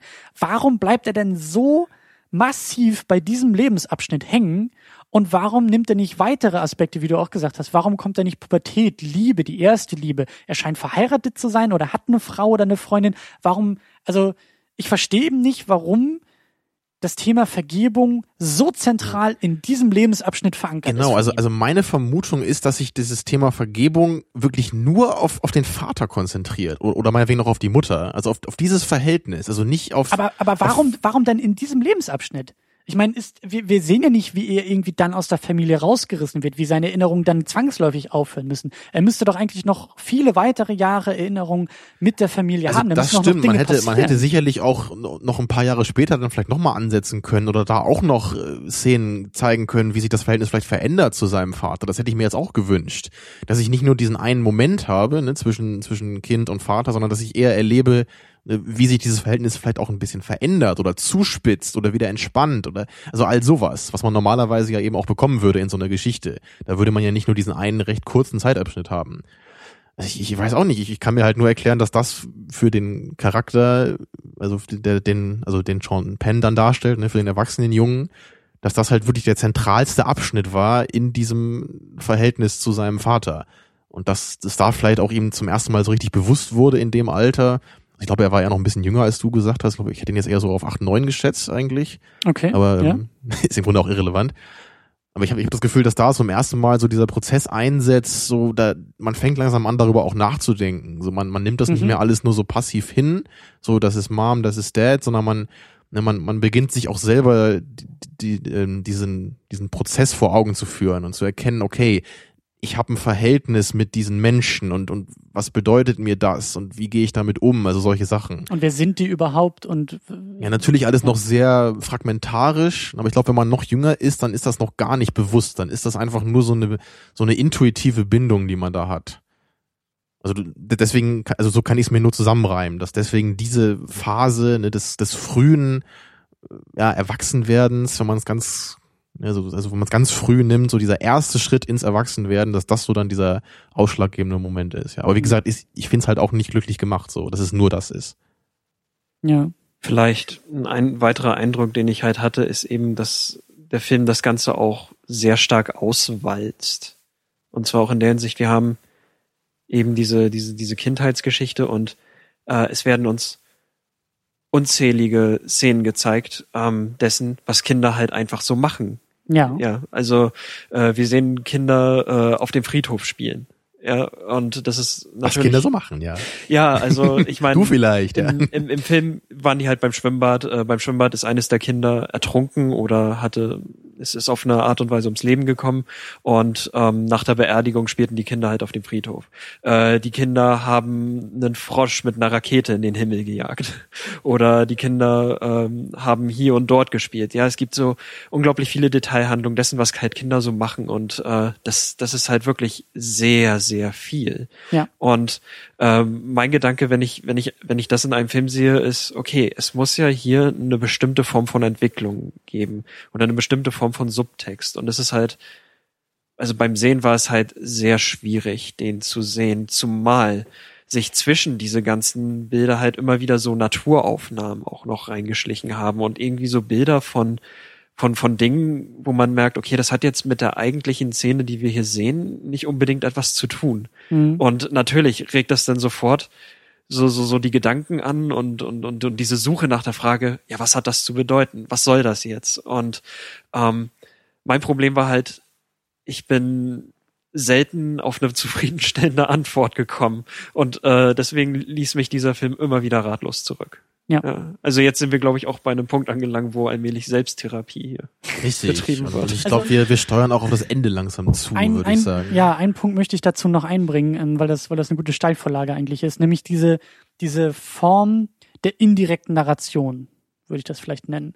Also Terence Malick erzählt uns ja trotzdem etwas, ohne uns irgend, ohne uns direkt eine Geschichte zu erzählen was halt eben sehr ungewöhnlich ist, weil normalerweise machen Filme genau das. Sie erzählen uns etwas genau. durch eine Geschichte. Also entweder und, sie erzählen uns nur eine Geschichte oder etwas durch eine Geschichte. Und, und ich habe das Gefühl, dass Malik sich, sich dessen ein bisschen entzieht, indem er so klassische Erzählmodelle, gerade Filmmodelle, äh, so ein bisschen außer Acht lässt. Wie du sagst, sehr, sehr viele Naturaufnahmen. Wir haben diese vielen Voice-Over, die manchmal auch an wen gerichtet sind und wir, wir erkennen den Adressaten nicht so wirklich. Wir wissen nicht, spricht da jetzt irgendwie äh, der Erwachsene zu seinem Vater in Gedanken? Ist es vielleicht ein Gebet? Spricht er Gott an oder etwas, etwas Übergeordnetes, etwas Metaphysisches? Wer wird da irgendwie adressiert? Dann haben wir die verschiedenen ähm, Voice-Over von der Mutter, vom Vater, wo dann auch die Frage ist, äh, wie, wie, wie sollen die in einen Zusammenhang gesetzt werden? Wer ist überhaupt unser Erzähler? Hatte ich am Anfang auch große Schwierigkeiten mit, weil, weil die Mutter am Anfang sehr viel äh, für das Voice-Over zuständig war, wo ich mir dann dachte, ja, das okay, kam, es geht. Das kam die, ganz zurück dann später. Ne? Genau, Sie wurde dachte, immer unwichtiger. Ich dachte, eigentlich. es geht um die mütterliche Beziehung zu, zu ihrem Kind und weil es da teilweise auch sehr metaphysisch war, oh, irgendwie mein Sohn und ich habe dich gefunden und irgendwie. Ja, am Anfang dachte ich ganz klar, dass sie äh, die Protagonistin wäre. Genau. Als der Film äh, begann. Genau, aber dann, dann, dann wird da auch ein bisschen gewechselt, dann geht's doch mehr um den Jungen, wie du, Hannes, auch schon gesagt hast, wir haben, oder, oder irgendeiner von euch beiden meinte auch relativ wenig Dialoge irgendwie. Wir haben mehr, also oder Tamino, du meinst das, glaube ich, bei der Sichtung, also dass das Gefühl ist, es gibt mehr Voice-Over, also an, an, an Länge am Anfang und Häufigkeit. Habe ich die, die scherzhafte Vermutung geäußert, ob wir am Ende mehr Voice-Over haben als, äh, äh, als wirkliche Dialoge, was halt wirklich nicht der Fall war, aber wie halt für Malik typisch, es, es gab halt unglaublich viel Voice-Over. Das ist jetzt bei allen drei Filmen, die ich kenne, war das immer der Fall. Und das, das ist halt einfach auch wirklich eine Umstellung, so, ne? Man, man ist halt, man ist es halt gewohnt, auch wie du sagtest, Hannes, ne? man ist es gewohnt, Dialoge zu hören. Man ist es gewohnt, dadurch was über Charaktere zu lernen. Und halt eher auf so eine indirekte Weise, dass, dass man halt, man hört die Charaktere was sagen und dann erschließt man sich selber, wie die wohl so drauf sind, in gewisser Weise, ne? um es platt zu sagen. Ja. Aber hier ist es wirklich so, die Charaktere sagen dir eigentlich deutlich, was sie fühlen, die ganze Zeit. Ja. Und ich, ich weiß nicht, wie es da euch geht, aber ich persönlich bin da jetzt eher jemand, der sowas als etwas ungeschicktes stilistisches Mittel empfindet. Ist vielleicht ein bisschen hart gesagt, aber ich, ich habe meistens das Gefühl, dass das irgendwie so die platte Art ist, eine Information rüberzubringen. Dass ich einfach den Charakter aus dem Off sprechen lasse um dem Zuschauer die Information rüberzubringen. Ich habe es auch schon mal öfter gesagt, dass das ganz krasse Beispiel für mich ist da Platoon, wo halt wirklich die die Szenen im Nachhinein fast analysiert werden, also wo die meiner Meinung nach offensichtlichen Botschaften halt dem Zuschauer nochmal vorgekaut werden, damit auch die Leute, die vielleicht nicht so gut aufpassen, das nochmal verstehen. Und das also, empfinde ich da halt als unglaublich störend. Ich mag, ich mag diesen, diesen, ähm, diese Beobachtung, die ihr eingebracht habt, dass Malik eher der Poesie zugewandt ist. Und für mich geht es in diesem Moment nicht um das Herüberbringen von Informationen, sondern um das Herüberbringen von Emotionen. Das, Okay, was da gesagt ja. wird, ist vielleicht noch relativ austauschbar, aber die Art und Weise, wie es gesagt wird und dann auch meistens das Zusammenspiel mit diesen Naturaufnahmen und wie schon erwähnt, dann fährt die Kamera wieder so ein bisschen gen Himmel und gen Sonne und dann geht's auf einmal sehr emotional zugange. Ja, Ähm, so kann man es positiv formulieren. Also für mich geht's da eher um die Wirkungsweise als um die Information oder um den eigentlichen Inhalt. Ja, aber manch, manchmal ja schon, ne? Auch was ihr eben meinte, was mir entfallen ist, wo, wo anscheinend der Junge einmal sagt, so, ne, so der, der Vater und die Mutter sind für mich wie zwei Seiten, ne, zwischen denen ich mich entscheiden muss. Das ist ja dann schon eine relativ starke Information, die ja auch für die Deutung dann helfen kann. Ja, aber ich, wie gesagt, ich habe auch den Eindruck, dass die, dass die Informationen gar nicht so sehr das Entscheidende sind, weil vielleicht lag das jetzt auch nur an mir und ich will das jetzt auch gar nicht so weit ausführen, aber ich hätte, ich glaube, ich habe riesengroße Schwierigkeiten, sämtliche Figuren zu charakterisieren. ja, Weil ich den Eindruck habe, dass es, dass sie gar nicht so stark charakterisiert wurden. ja. Ich würde Klar, auch behaupten, dass das Vater, ein. Malek-typisches Merkmal ist, weil ich aber das auch bei allen Filmen das Gefühl hatte, obwohl die Charaktere so unglaublich viel sprechen im, im Off, dass ich im Grunde kaum was über sie weiß. Also, Genau das. also vielleicht weiß ich so ein bisschen, also also ich weiß halt viel eher noch so, wie sie emotional gerade drauf sind vielleicht, aber ich kann, kann keine Eigenschaften so zuordnen. Ja. Ich könnte höchstens sagen, welcher emotionale Zustand vielleicht gerade präsent ist. Genauso geht's Ja. mir auch. Klar, wir haben so ein bisschen Vater und Mutter versucht, irgendwie in diese, in diese Lager auch aufzuteilen. Ähm, aber auch das Thema Entwicklung hast du angesprochen, Hannes. Ich weiß nicht, wo da, also dieses klassische Prinzip, Drehbuchprinzip auch, hey, hier ist irgendwie unser Protagonist, unsere Protagonistin und äh, die wird irgendwie eingeführt, dann gibt's das erste Problem, dann gibt's die Hindernisse, dann wird ein Ziel klar, darauf wird hingearbeitet, am Ende explodiert der Todesstern. Ja, da gibt's klar. ja die schönen Grafiken, ne, wo man so Linien aufmalt, wann Genau. so die Höhepunkte in der Geschichte kommen, so als typisches, äh, ja, als typische Blaupause für so eine Geschichte. Ist ja hier Genau. gar nicht der Fall. Also ich und würde sogar, meine ich, ist das so eine indirekte Form der Narration. ja genau, ich, würde halt echt so weit gehen, also jetzt nicht um das despektierlich zu meinen, ich würde halt so weit gehen und sagen, hier wird keine Geschichte erzählt. Mhm. Also na- natürlich wird hier formal schon irgendwie eine Geschichte erzählt, aber ich habe nicht das Gefühl, dass es hier darum geht. Also ich habe nicht mal das Gefühl, dass es hier darum geht, durch eine Geschichte uns Informationen zu geben, sondern ich habe wirklich nur das Gefühl, dass diese die, die, dieses halbe Jahr oder so, was wir hier sehen im Film, dass es nur dazu dient, um halt Möglichkeit zu sein für für diese Voice-Over, um um gewisse emotionale Zustände von unserem äh, Protagonisten zu zeigen, um seine Erinnerungen so ein bisschen zu visualisieren. Aber dass es halt wirklich im Grunde vollkommen willkürlich ist, wann das jetzt irgendwie anfängt da. Also man hätte, man hätte dieses, diese Rückblende vielleicht auch ein Jahr später machen können oder so, in einer anderen Phase des Lebens. Oder man, man hätte das irgendwie auch zeigen können, was man damit will. Also würdet ihr das auch so sehen oder, oder meint ihr, das ist ein bisschen zu hart, das so zu formulieren? Was jetzt so hart, diese Es ist- Willkür oder? Wirklich sehr schwer, jetzt darauf einzugehen, muss ich sagen. Ja, also wirklich dieses, die, diese extreme Unwichtigkeit dieser konkreten Geschichte im Kontext so des, des ganzen Filmes oder in Hinsicht auf das, was der Film anscheinend will oder was er uns sagen will. Dass diese Geschichte so, so austauschbar wirkt oder vielleicht auch wirken soll. Das hatten wir ja eben auch schon angedeutet, Mhm. eben durch diese, durch das Szenario an sich, was so gewöhnlich ist. Und ich habe halt auch weiterhin das Gefühl, dass, dass selbst diese ganze, die Funktion dieses Szenarios auch nur so eine ganz grundlegende ist. Dass es wirklich eher so um diese Momente geht. Ne, du dieses, einfach, dass wir verschiedene Momente haben, an denen wir erkennen, wie die Beziehung zwischen Vater und Sohn ist. Aber es geht überhaupt nicht um diese Verbindung dieser einzelnen Momente. Es geht nur um diese jeweiligen Momente an sich. Ne, deswegen halt auch keine Entwicklung des Protagonisten, weil es keine richtige Geschichte ist, die sich entwickelt mit Höhen und Tiefen. Es sind, es ist fast eine Aneinanderreihung von Momenten einfach nur. Also so empfinde ich das Ganze. Mhm. Also in der Hinsicht würde ich dann wiederum aber Christian zustimmen, dass ähm, der gesamte Stil natürlich einer ist, der die Erzählkonvention, wie wir sie sonst in Filmen begegnen, einfach völlig unterläuft. Ähm, würden wir jetzt eine, eine derartige Geschichte in einem konventionellen Film sehen, dann hätten wir beispielsweise sowas, okay, er beginnt sich für Mädchen zu interessieren. Dann gibt es irgendwie dieses eine Mädchen, das er begehrt. Dann gibt es da irgendwelche Antagonisten, irgendwelche Hindernisse, die er überwindet. Und wir Ja. fiebern halt mit jedem kleinen Sachen mit Mhm. und, und sympathisieren. Und ähm, hier ist das allerdings irgendwie abwesend, sondern es ist einfach so, okay, der Moment halt taucht halt auf. Das Interesse taucht halt auf. Wir merken, okay, das ist relativ lebensnah, das können wir zwar nachvollziehen, aber äh, es geht halt nirgendwo hin.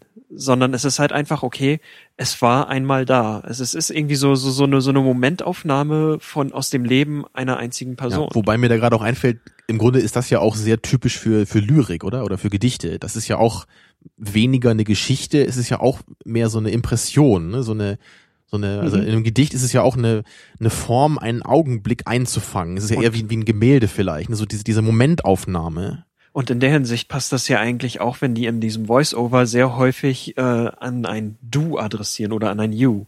Es ist ja, es bleibt ja unbestimmt. Und das passiert ja in Gedichten auch immer. Also häufig haben wir da halt ein lyrisches Ich, aber manchmal sprechen Gedichte halt auch zu einem Du und mhm. das bleibt immer unbestimmt. Es ist nie so richtig klar, wer das ist. Und äh, es ist halt eigentlich Aufgabe des Lesers so, sich vorzustellen, an wen das gerichtet ist oder sich zu fragen, okay, wer ist hier adressiert worden? Und das ist dann das schöner ja. Vergleich, weil das, äh, denke ich mal, auch, auch eher dann zur Situation führt, wie jetzt in dieser Diskussion und in, in dieser Interpretation zu Tree of Life. Dass wir eben auch diese Schwierigkeiten haben, dieses Du, was der Film manchmal an uns richtet oder irgendwie aufwirft, auch irgendwie aufzulösen. Also dass die Interpretationsarbeit eben auch entscheidend ist, um das ganze Ding zu verstehen. Wir können uns nicht einfach nur vor den Film setzen. Also wenn wir jetzt diese Diskussion hier nicht führen würden, dann hätte ich, hätte ich drei Viertel der Sachen gar nicht gar nicht verstanden, die wir jetzt hier irgendwie auch äh, rausgepult haben. Aber ähm, ich ja, Sokrates also, wäre stolz auf uns. Wir machen hier alle Meotik, so ne? Wir, wir gebären ja. unsere Gedanken gegenseitig. Aber ich, äh, also ich habe auch nach der Sichtung hatte ich mehr Probleme als jetzt, aber ich habe auch immer noch Probleme mit dem Film, weil ich weiß auch irgendwo nicht. Es fällt echt auch schwer, den Film zu kritisieren, so finde ich. Ähm, ich kann das ganz gut, glaube ich. aber ich, ich, ich weiß eben auch nicht ich weiß einfach nicht, ob mir, ob mir dieser erwachsene Jack zu wenig ähm, vorkommt in dem Film. Der war ich ja fast Eindruck, gar nicht da. Ja, ich ne? habe den Eindruck, dass, dass er als Aufhänger für diese Erinnerung für mich, um mich, um mich noch mehr zu packen, um, um, um mich noch mehr reinzuziehen, wenn du willst, dieses lyrische Ich, dass das noch mehr herausgearbeitet werden müsste für mich. Dass da irgendwie viel mehr klar ist, auch, auch, ähm, wo ist er gerade? Was, was, was, was für eine Situation ja. ist das? Jetzt nur dieser Tod des Bruders wirft ihn in diese Gedanken und in diese Reflexion, in diese Erinnerung und in diese Erkenntnis, das ist mir noch zu wenig. Ich weiß doch gar nicht, also durch die durch den Flashback weiß ich ein bisschen was über ihn, aber ich will irgendwie mehr über den Erwachsenen wissen. Absolut. Und wenn ich den Film gemacht hätte, ne, wenn Tamino den Film gemacht hätte, ja, also oder wenn ich den Film so ähnlich gemacht hätte, wie er ist, was ich niemals getan hätte, aber bleiben wir mal dabei bei dem Gedankenexperiment, dann hätte ich auf jeden Fall auch den erwachsenen Jack mehr betont und vor allem hätte ich diese lange Sequenz, die ja bestimmt 90 Minuten andauert, ne, mit dieser Fotoalbumgeschichte da, ich hätte sie aufgesplittet, ich hätte sie verbunden mit Momenten aus dem Leben des erwachsenen Jack, mhm. indem er sich dass ihm halt irgendwas passiert, dass er irgendjemanden trifft und dass das halt eben irgendwas auslöst und dass ich dann halt eben auch erkenne, okay, deswegen sehe ich jetzt gerade diesen Moment, ne? weil ich sagte ja eben auch schon, für mich fühlt sich das Ganze wenig wie eine Geschichte an, deswegen hätte ich auch kein Problem damit gehabt, viele dieser Momente einfach rauszutrennen, zu isolieren und in einer anderen Reihenfolge irgendwie vielleicht thematisch ein bisschen gegliederter so zu bringen. Ich glaube, jetzt kommt auch tatsächlich mir eben noch so dieser Gedanke, warum auch ein bisschen diese Irritation halt äh, hervorgerufen wurde bei mir. Und zwar eben tatsächlich dadurch, dass eben diese Charakterisierung von Jack als Sean Penn, als Erwachsener, ähm, ja relativ mager bleibt und wir erfahren als Leser auch nicht wirklich, warum er jetzt gerade in diesem Moment, also Stimmt, wir haben, ja, wir, wir sehen zwar dieses, er hat ein Telefongespräch, und ähm, er hat so ein Telefongespräch mit seinem Vater und äh, er, er sagt dort irgendetwas wie, tut mir leid, was ich neulich gesagt habe an diesem einen Tag. Äh, wir, haben, wir haben den Film auf Englisch gesehen, deswegen weiß ich jetzt nicht genau, wie es im Deutschen halt sein ja. wird.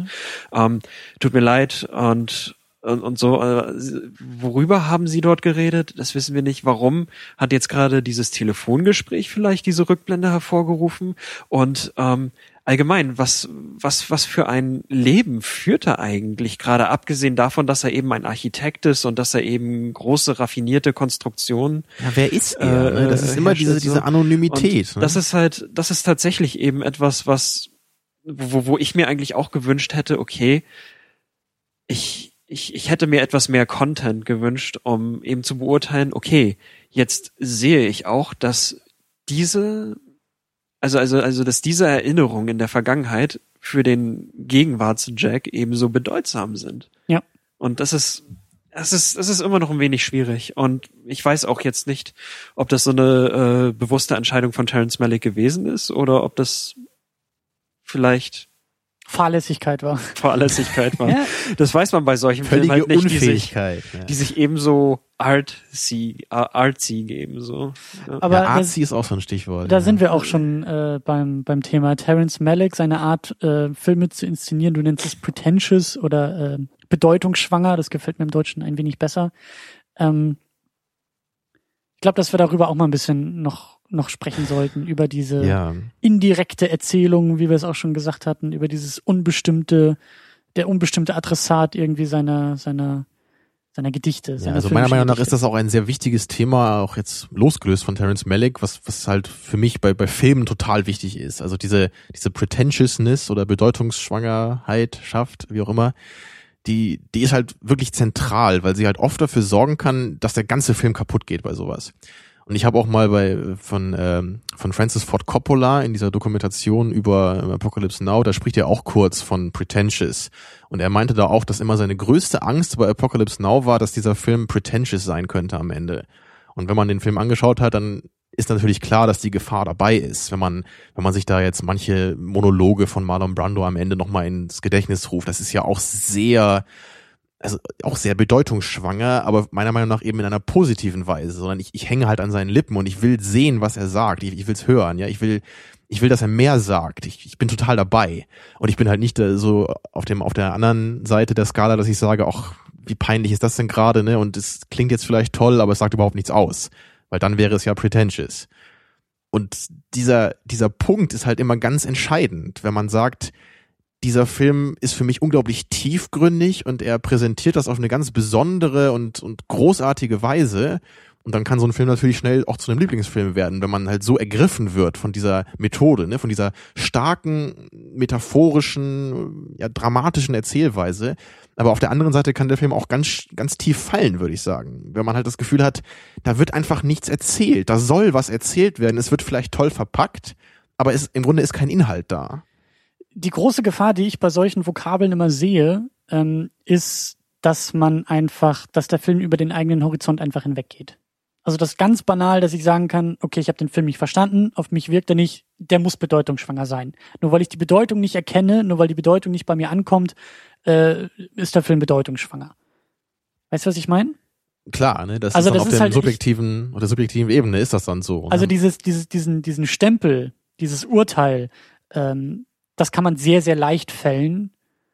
Und ich frage mich, ob es denn immer so gerechtfertigt ist, es auch, auch so zu fällen und auch so zu bezeichnen. Weil, wie du, wie Klar. du sagst, es ist halt echt auch super schwer, mit dem Finger auf diese Grenze zu zeigen zwischen hier funktioniert es und hier ist es einfach nur übertrieben bedeutungsschwanger. ist das objektiv nicht möglich. Ne? Also da gibt's halt für jeden eine andere Hemmschwelle und manche Leute sind da einfach gut drauf gepolt. Und ich persönlich würde sagen, mir, also meine Hemmschwelle ist da sehr gering.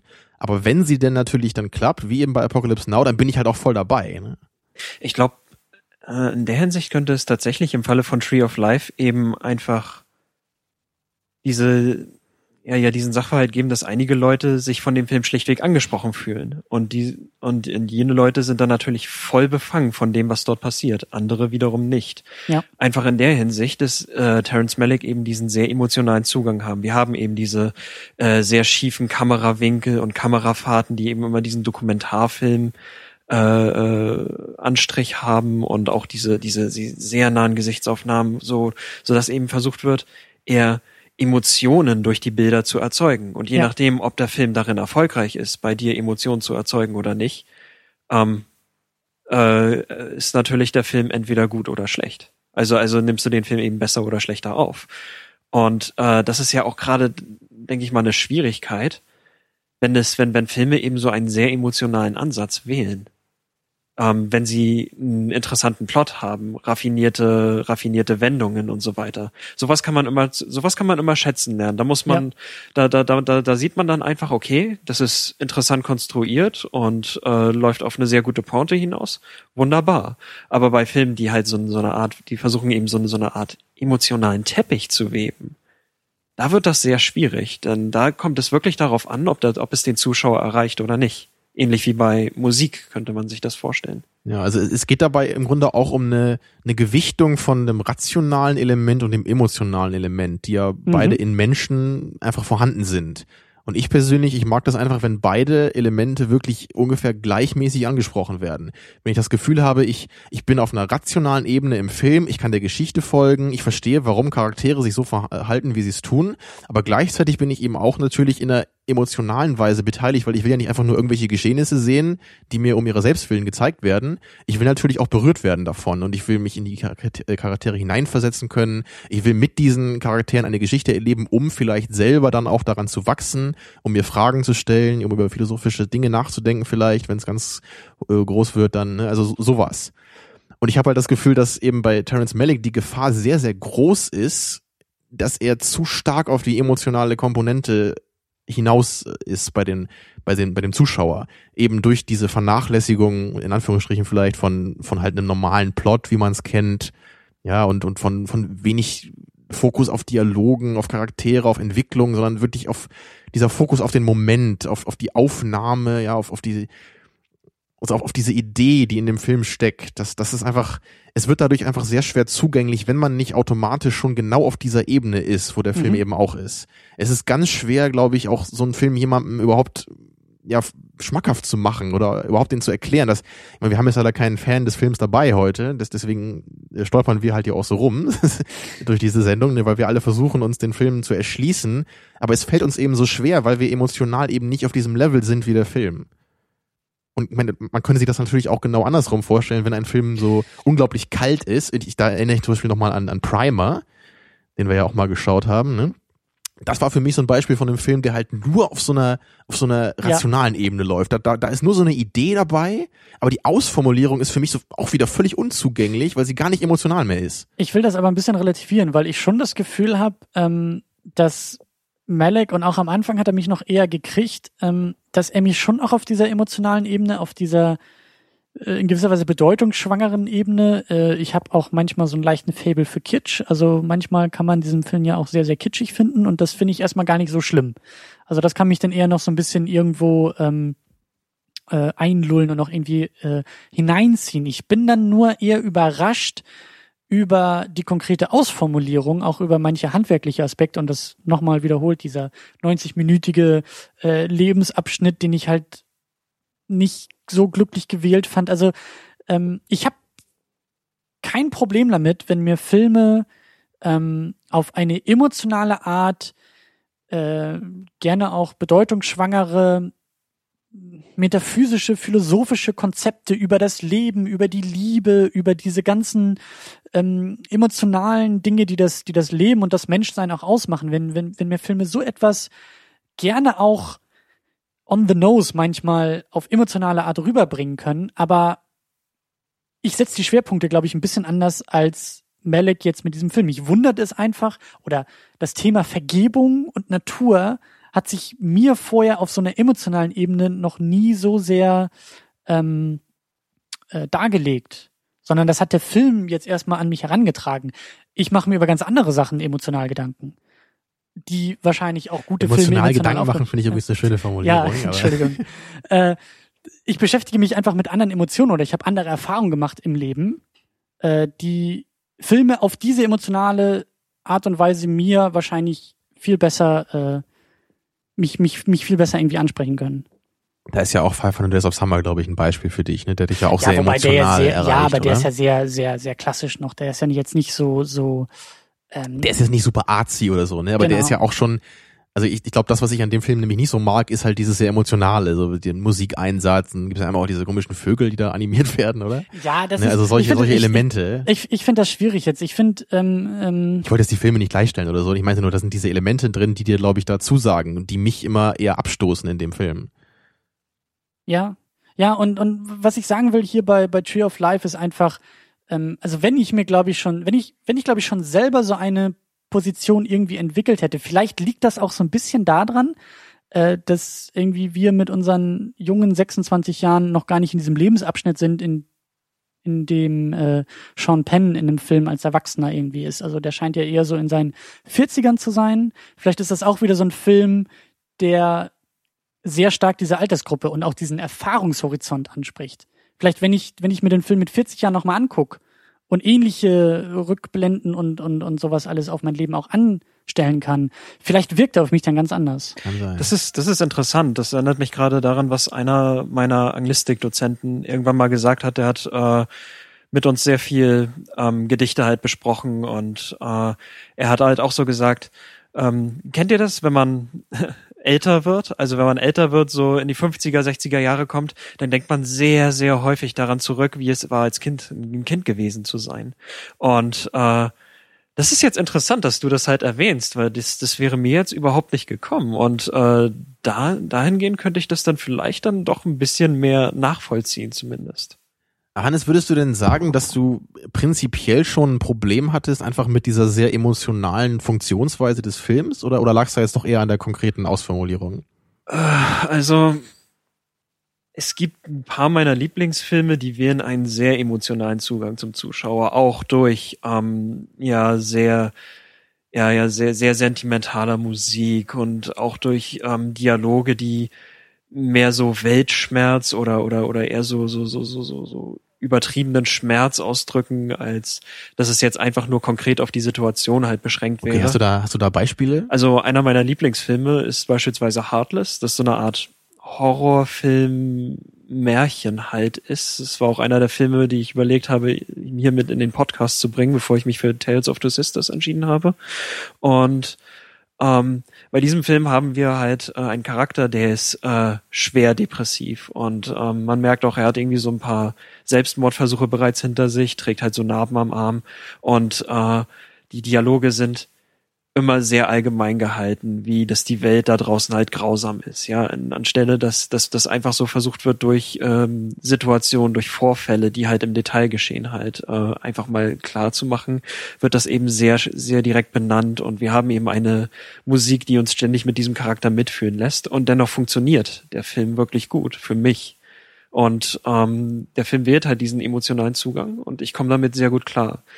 Hier bei Terrence Malick war das dann wiederum ein wenig schwieriger, weil ich eben nicht so richtig wusste, worauf die Handlung hinaus wollte.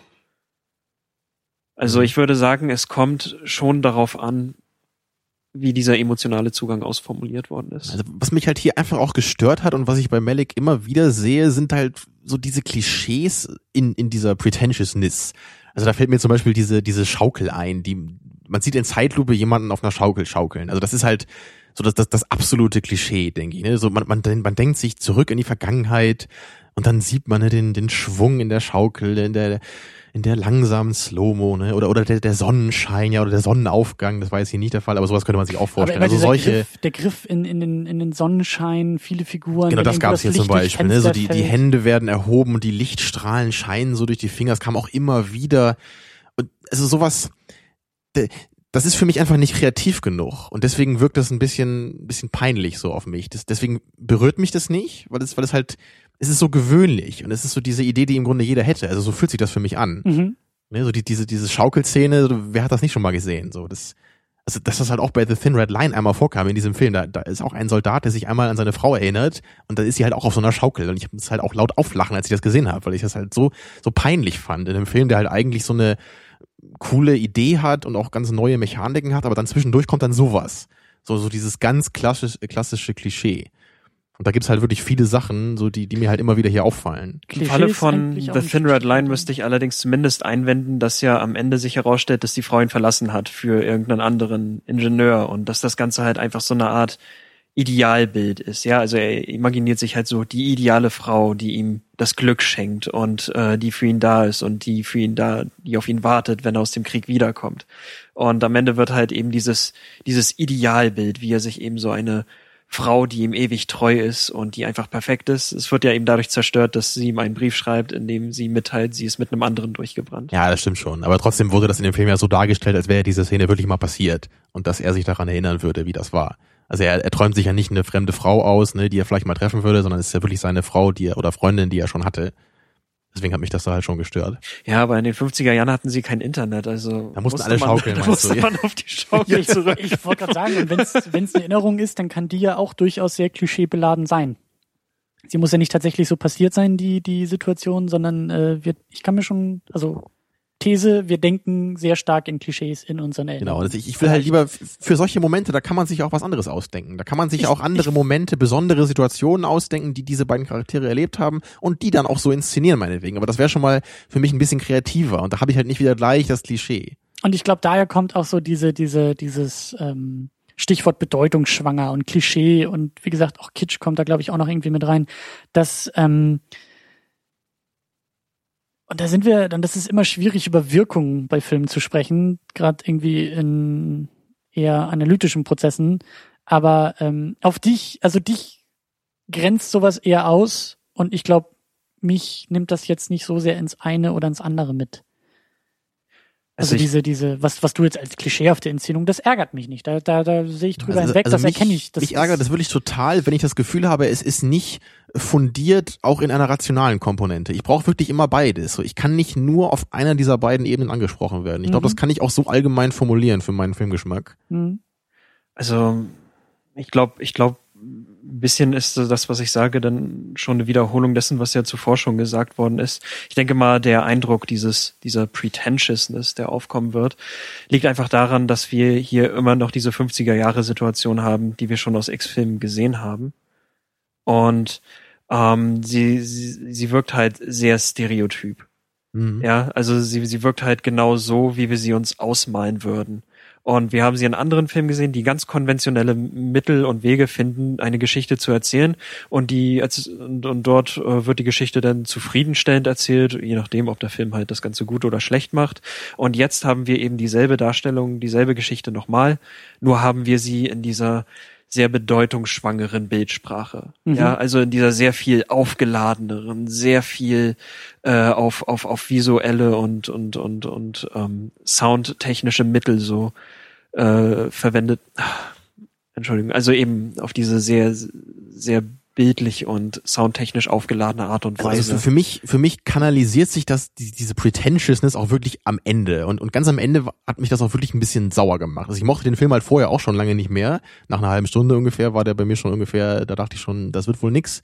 Aber ganz am Ende wirklich in diesen letzten zehn Minuten so in dieser, dieser letzten Szene, ich weiß, ich weiß auch gar nicht genau, wo das spielt, so, so eine Art Meer ist das ja da, ne, wo, mhm. wo sich ganz viele Menschen noch so, ist ja so eine Art Traumsequenz, glaube ich, auch von ihm noch, ne, so eine Art ich weiß, also darauf läuft ja irgendwie alles hinaus, ne? So auf diese Sequenz, dass da trifft dann Sean Penn, also Jack trifft seinen Vater da wieder und sie sind Arm in Arm, sie vergeben sich also und es ist alles wird bereinigt, ne? Da ist halt eben dieses große Vergebungsding wird dann nochmal ganz stark gemacht.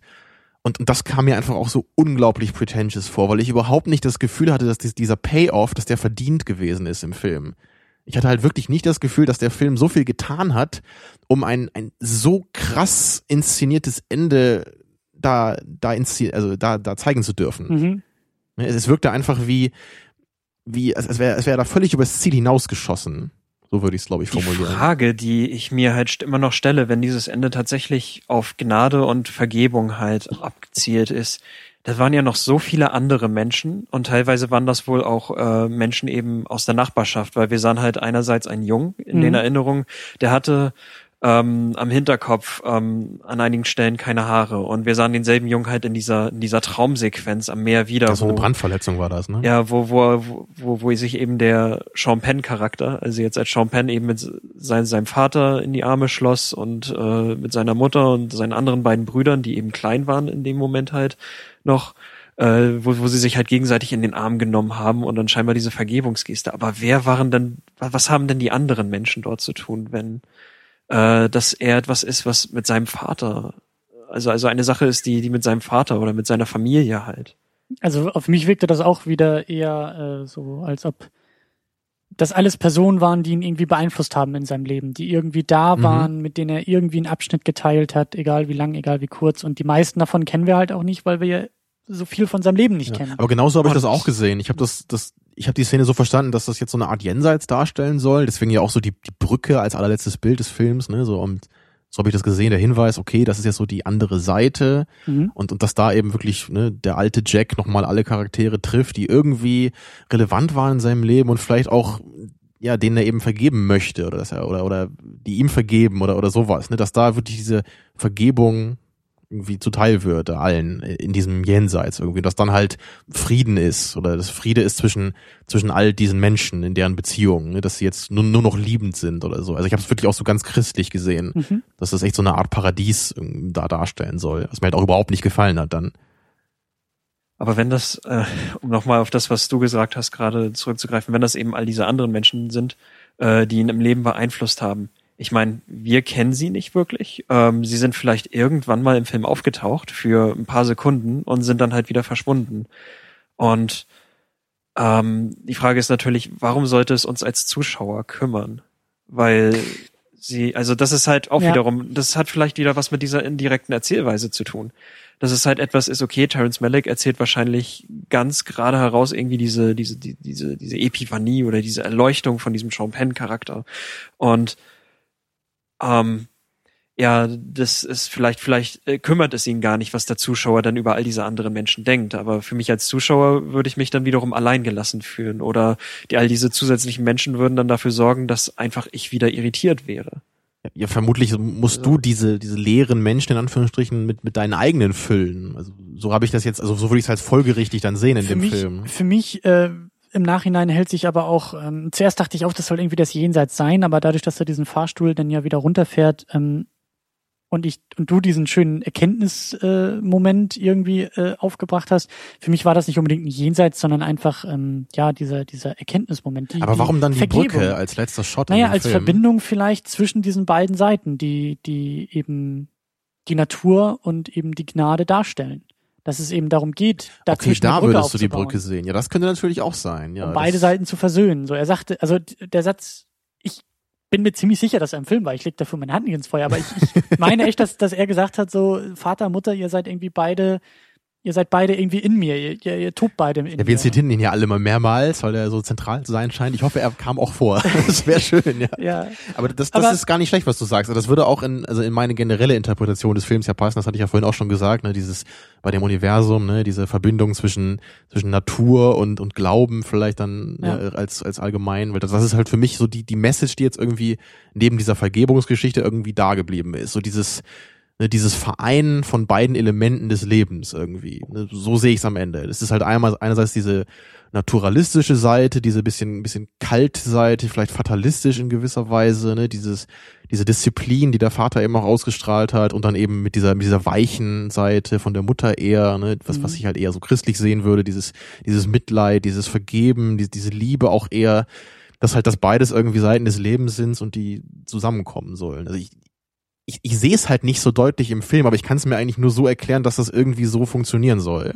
Wir sehen auch nicht wirklich, wie der Sean Penn Charakter im Film diese Entwicklung dann durchgemacht hat oder ja. überhaupt etwas äh, davon mitgenommen hat am Ende des Films. Auch wieder dieses indirekte. Wir sehen ja. diese Erkenntnis, wir sehen keine Erkenntnis an ihm. Wir haben keinen Shot auf sein Gesicht und dann geht buchstäblich das Licht auf oder in irgendeiner Form Veränderung oder, oder, oder Konsequenzen, die er daraus zieht, dass wir sehen, wie, wie kalt er vorher war oder wie, äh, wie, was für einen inneren Konflikt er vorher hatte, den er danach auflöst und dann sehen wir das in seinem Leben, in seinem Alltag, ja. in seinem Sein. Das tun wir ja alles nicht. Das ist wirklich sehr bildlich alles gesprochen sehr. Ja, auch nicht mal, dass er irgendwie am Anfang jetzt äh, zerstreut oder im inneren Konflikt war. Und das ist, das ist nachdem er den Fahrstuhl wieder runterfährt und diese ganze, die, diese, dieser, dieser riesige Flashback halt vorbei ist.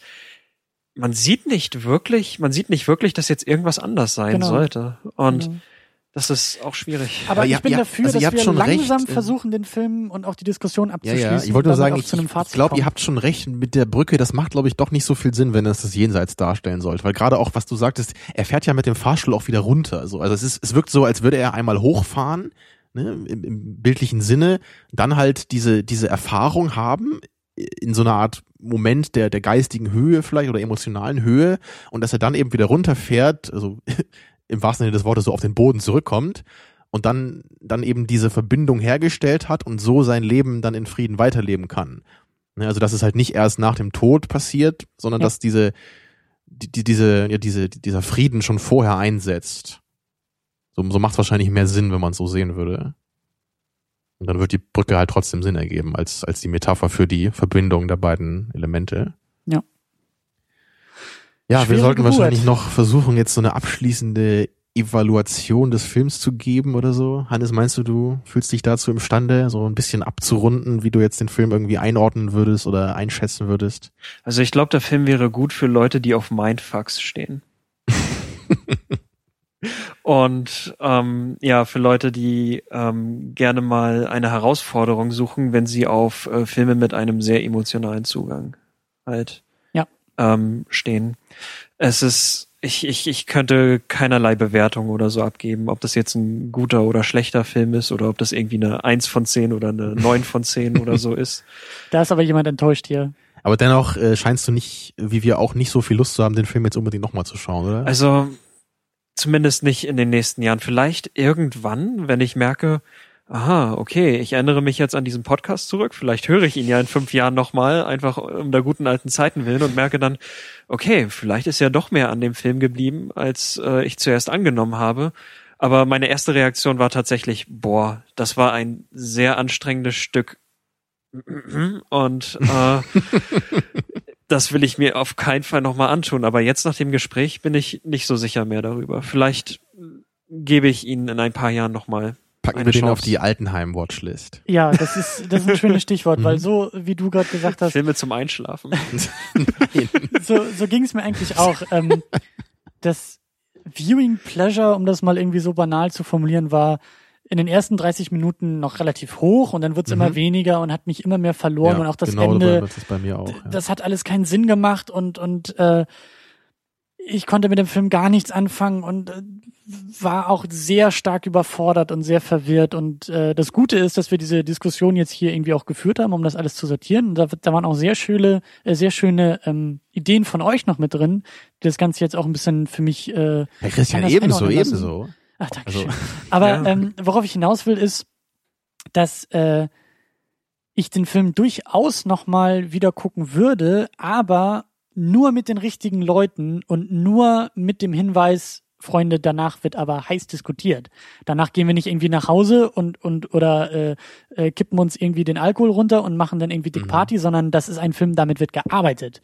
Den gucken wir und wir haben alle vielleicht unterschiedliche persönliche Lebensgeschichten, die wir in diese Sichtung mit reintragen und danach will ich irgendwie euch über ja, diesen okay. Film kennenlernen. Also wenn jetzt ein super knallharter Fan von Tree of Life kommen würde und sagt, komm, ich gucke jetzt den Film mit dir und ich erkläre dir genau, warum ich den so geil finde, dann würde ich vielleicht nee, auch nee, sagen. Nee, nee, nee, nee, das meine ich damit gar nicht mal so nee? sehr. Ich meine damit viel eher mit den richtigen Leuten, ähm, die ich fragen kann, was siehst du in dem Film? Ich will nicht wissen, was in dem Film drinsteckt. Das ist, äh, das kann wahrscheinlich nur Terence Malick uns erklären. Und wenn er dann sagt, warum er was wie gemacht hat, dann sind wir wahrscheinlich noch mehr enttäuscht, weil wir merken, huch, äh, vielleicht hat er doch nur so wild rumgeschnitten, weil er irgendwie das Ne, weil er irgendwie Zeit sparen musste in der Laufzeit oder keine das war Ahnung. nur das Abfallmaterial eines anderen Films, genau. Nein, ja. sondern mir geht's darum, dass man, glaube ich, mit diesem Film dadurch, dass er auch so emotional irgendwie versucht, die Leute zu packen. Ähm, ich glaube, du erfährst eine Menge über die Leute, wenn du danach mit dem mit äh, mit, dem Film gesprochen über, hast. über den Film sprichst. Und das finde ich durchaus reizvoll. Es gibt, glaube ich, schon auch Leute irgendwie beka im Bekanntenkreis, bei denen ich sagen würde, das würde mich mal interessieren, was die über den Film denken. So dieses typische, äh, man setzt sich nochmal mit denen zusammen hin und dann redet man danach darüber. Aber das ist halt kein Film, den guckst du nicht einfach so weg. Das ist kein Film, der irgendwie auf irgendwelchen Watchlisten irgendwo eingeordnet werden sollte, glaube ich, weil der passt halt zu so wenig und auch zu so der ist so unbestimmt. Mir fällt auch kein Filmtyp ein. Ich kann nicht sagen, wenn du den Film magst, dann magst du auf jeden Fall Tree of Life oder dann musst du den gucken. Ich, keine Ahnung, für wen der ist. Aber ich glaube, der ist für eine gute Diskussion irgendwie nützlich. Äh, was du, glaube ich, meinst, den Film nutzen als äh, Grundlage zur Diskussion und äh, als zum Austausch von Erfahrungen. Ja.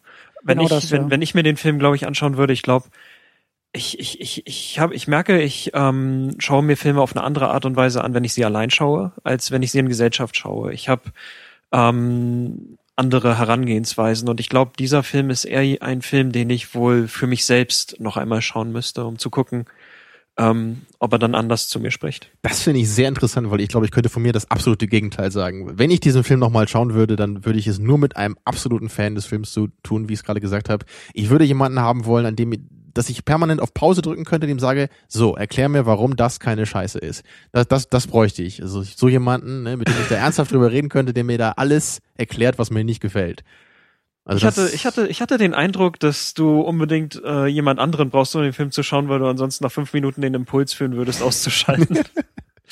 So, Ja, nein, auch wir gucken den Film jetzt zu Ende. Oh, na Man muss dann gut. wahrscheinlich irgendwie den Ja. Knopf zum Ausschalten unter Strom stellen. Genau. Ja. Lass mir noch mal, mich noch mal kurz meine abschließende Bewertung hier geben. Also was mir gerade noch einfällt, ich, ich könnte mir vorstellen, dass vielleicht Leute, die The Fountain auch ganz cool fanden, den vielleicht auch gut finden würden, den Film hier, weil nämlich The Fountain für mich in ähnlicher Weise problematisch war. Ich fand den zwar noch ein bisschen besser, aber der war nämlich auch sehr esoterisch, sehr melodramatisch und auch sehr schwierig zu verstehen auf so einer rein geschichtlichen Ebene. Also das, das könnte vielleicht was sein. Mhm. Und The Fountain kennt ihr, glaube ich, nicht, oder? Von Ich habe davon gehört. Hast davon gehört, ne? Ich meine, mehr als Christian, sag ich dir. Hast du den nicht damals bei Cloud Atlas erwähnt?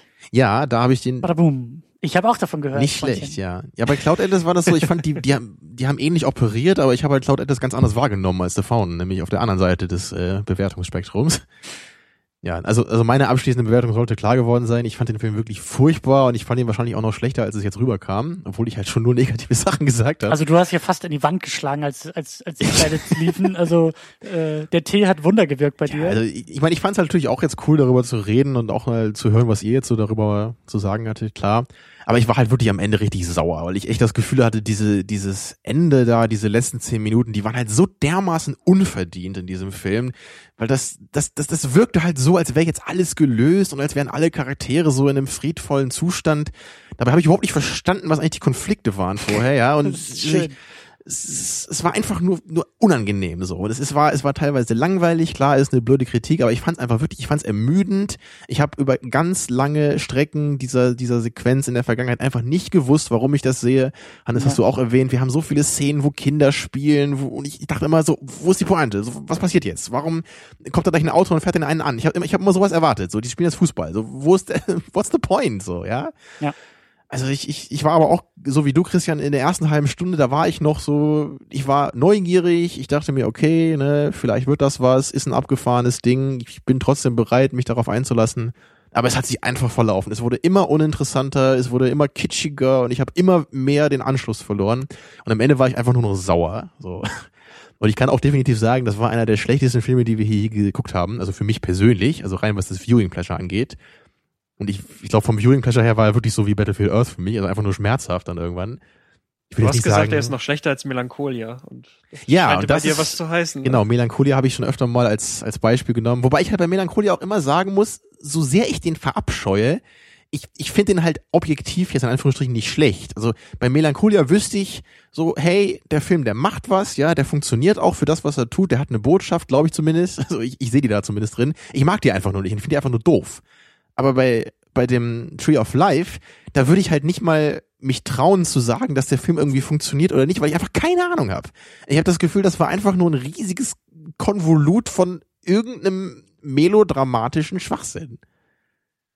Ja, also, du lieferst hier, du lieferst hier wieder DVD-Boxquotes ohne Ende. ja, und ich, ich biete schon wieder hier zig Möglichkeiten für den Mob, mich anzugreifen. Aber hey, also ich denke nur, wenn, wenn man den Film gut findet und heute echt so lange durchgehalten hat, diese Episode zu hören, dann lasst gerne Kommentare da. Ich, ich bin gerne bereit, da von Fans des Films zu hören, wo da vielleicht Stärken sind, die wir wahrscheinlich einfach nicht gesehen haben. Kann ja sein, ne, weil der, der Film ist jetzt auch nicht super schlecht angekommen, der wurde jetzt nicht überall zerrissen. Also der, da gibt es bestimmt eine Menge Fans, die den Film sehr cool fanden, die da einen super emotionalen Zugang hatten. Ja, war halt bei Ja. uns nicht so der Fall. Aber ich, ich, mich würde es wirklich interessieren. Also ich will den Film nicht unbedingt nochmal sehen, aber ich würde trotzdem gern noch mehr über den Film hören. So, ich würde würd gerne wissen, wie den andere Leute einschätzen, ne, wo, ob sie da Probleme oder Stärken noch sehen, die uns verborgen geblieben sind. Also ja, lasst ruhig Kommentare da, wenn ihr euch dazu imstande fühlt. Ja. Und wenn ihr nicht wisst, wo ihr das am besten macht, ich empfehle euch secondunit-podcast.de. Da gibt es einen Beitrag mit diesem Podcast drin. Und da kann man dann wunderbar in den Kommentaren sich austoben. Wenn ihr dabei seid, äh, könnt ihr uns auch gerne bei iTunes äh, bewerten. Guckt einfach im iTunes Store, Second Unit heißen wir da. Und da könnt ihr uns äh, ein Text-Review schreiben oder Sterne vergeben oder keine Ahnung. Pizza bestellen kann man da noch nicht, aber ihr könnt uns da irgendwie bewerten und dann haben wir was davon. Ja. Was wir nächste Woche gucken, wissen wir noch nicht, oder? Nee, ähm, denn es wird den Gewinner des Hörervotings geben und ich habe natürlich in meiner unglaublichen äh, Weitsicht nicht daran gedacht, das Datum so weit vorauszusetzen, dass wir jetzt schon einen Gewinner haben. Schwach, Also, Christian. Ja, Sehr es schwach. ist ja, Äh, ich hab, ich, so lange haben wir kein Hörervoting mehr gemacht, dass ich schon gar nicht mehr wusste, wie das alles geht. äh, lange Rede, kurzer Sinn. Ähm, zum Zeitpunkt dieser Aufnahme führt Basic Instinct ziemlich deutlich. Und ich gehe auch mal ganz stark davon aus, dass der Film gewinnen wird. Aber wenn ihr das ändern wollt, dann ist es natürlich noch nicht zu spät und ihr könnt immer noch abstimmen. Äh, höchstwahrscheinlich für ein paar Stunden, wenn das hier online geht. Mhm. Aber äh, ja, im Zweifelsfall höchstwahrscheinlich wird es Basic Instinct. Den wir nicht kennen und den wir freudig erwarten. Genau wie die anderen Filme natürlich, falls die noch gewinnen sollten. Genau. Ja.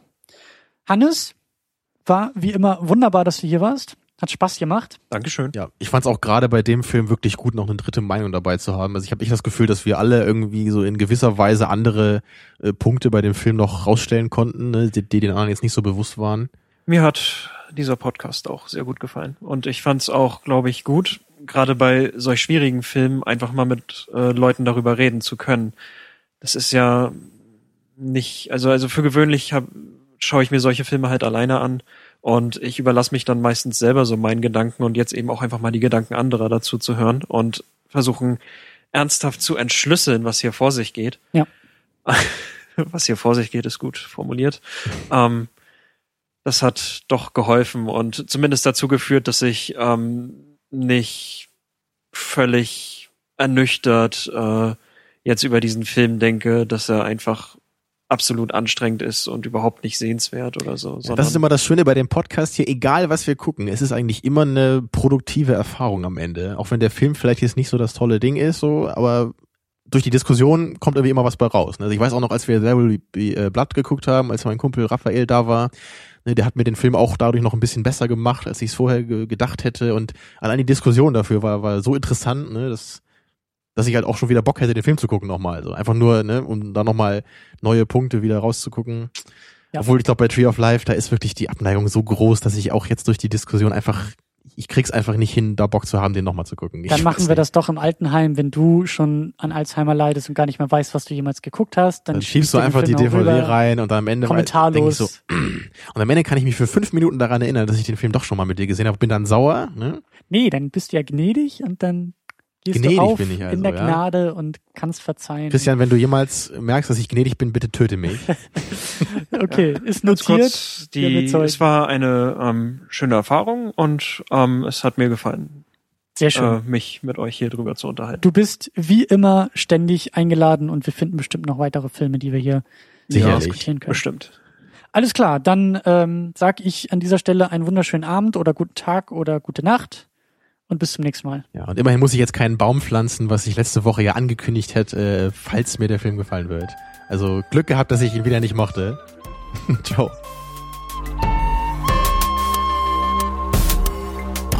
Second Unit. Second unit.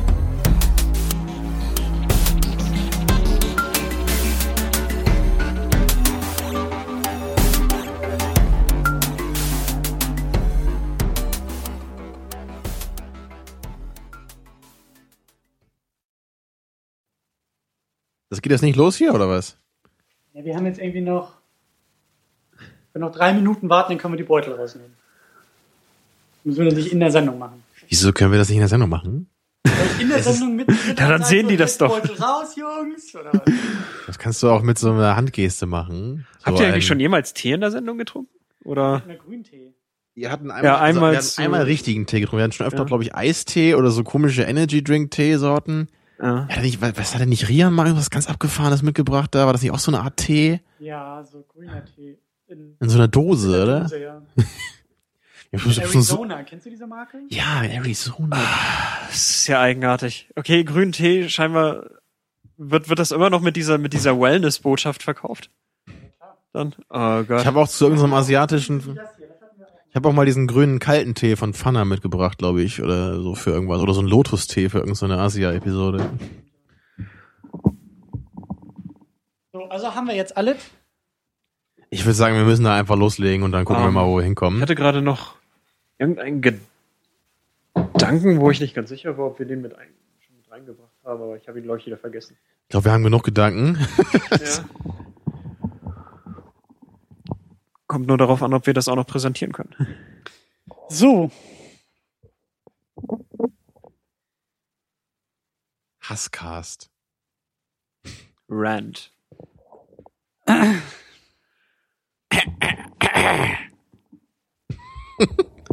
Welche letzten Einwände? Hast du? Wollen wir jetzt die Teebeutel vorher rausnehmen oder Nee, wir machen das Leute, jetzt, Ey, wir das machen kriegt ihr das doch wohl jetzt hin, live, das gleich rauszunehmen. live on tape. Okay. Ich, Du kannst auch so ein Subsgeräusch machen. Ich wollte gerade sagen, das ist auch ein Grund mehr, dass wir schnell durch die durch den langweiligen Ankündigungspart am Anfang kommen. So, haben wir's oder wollen wir noch irgendwas irgendwas Wichtiges? Ach, leg los.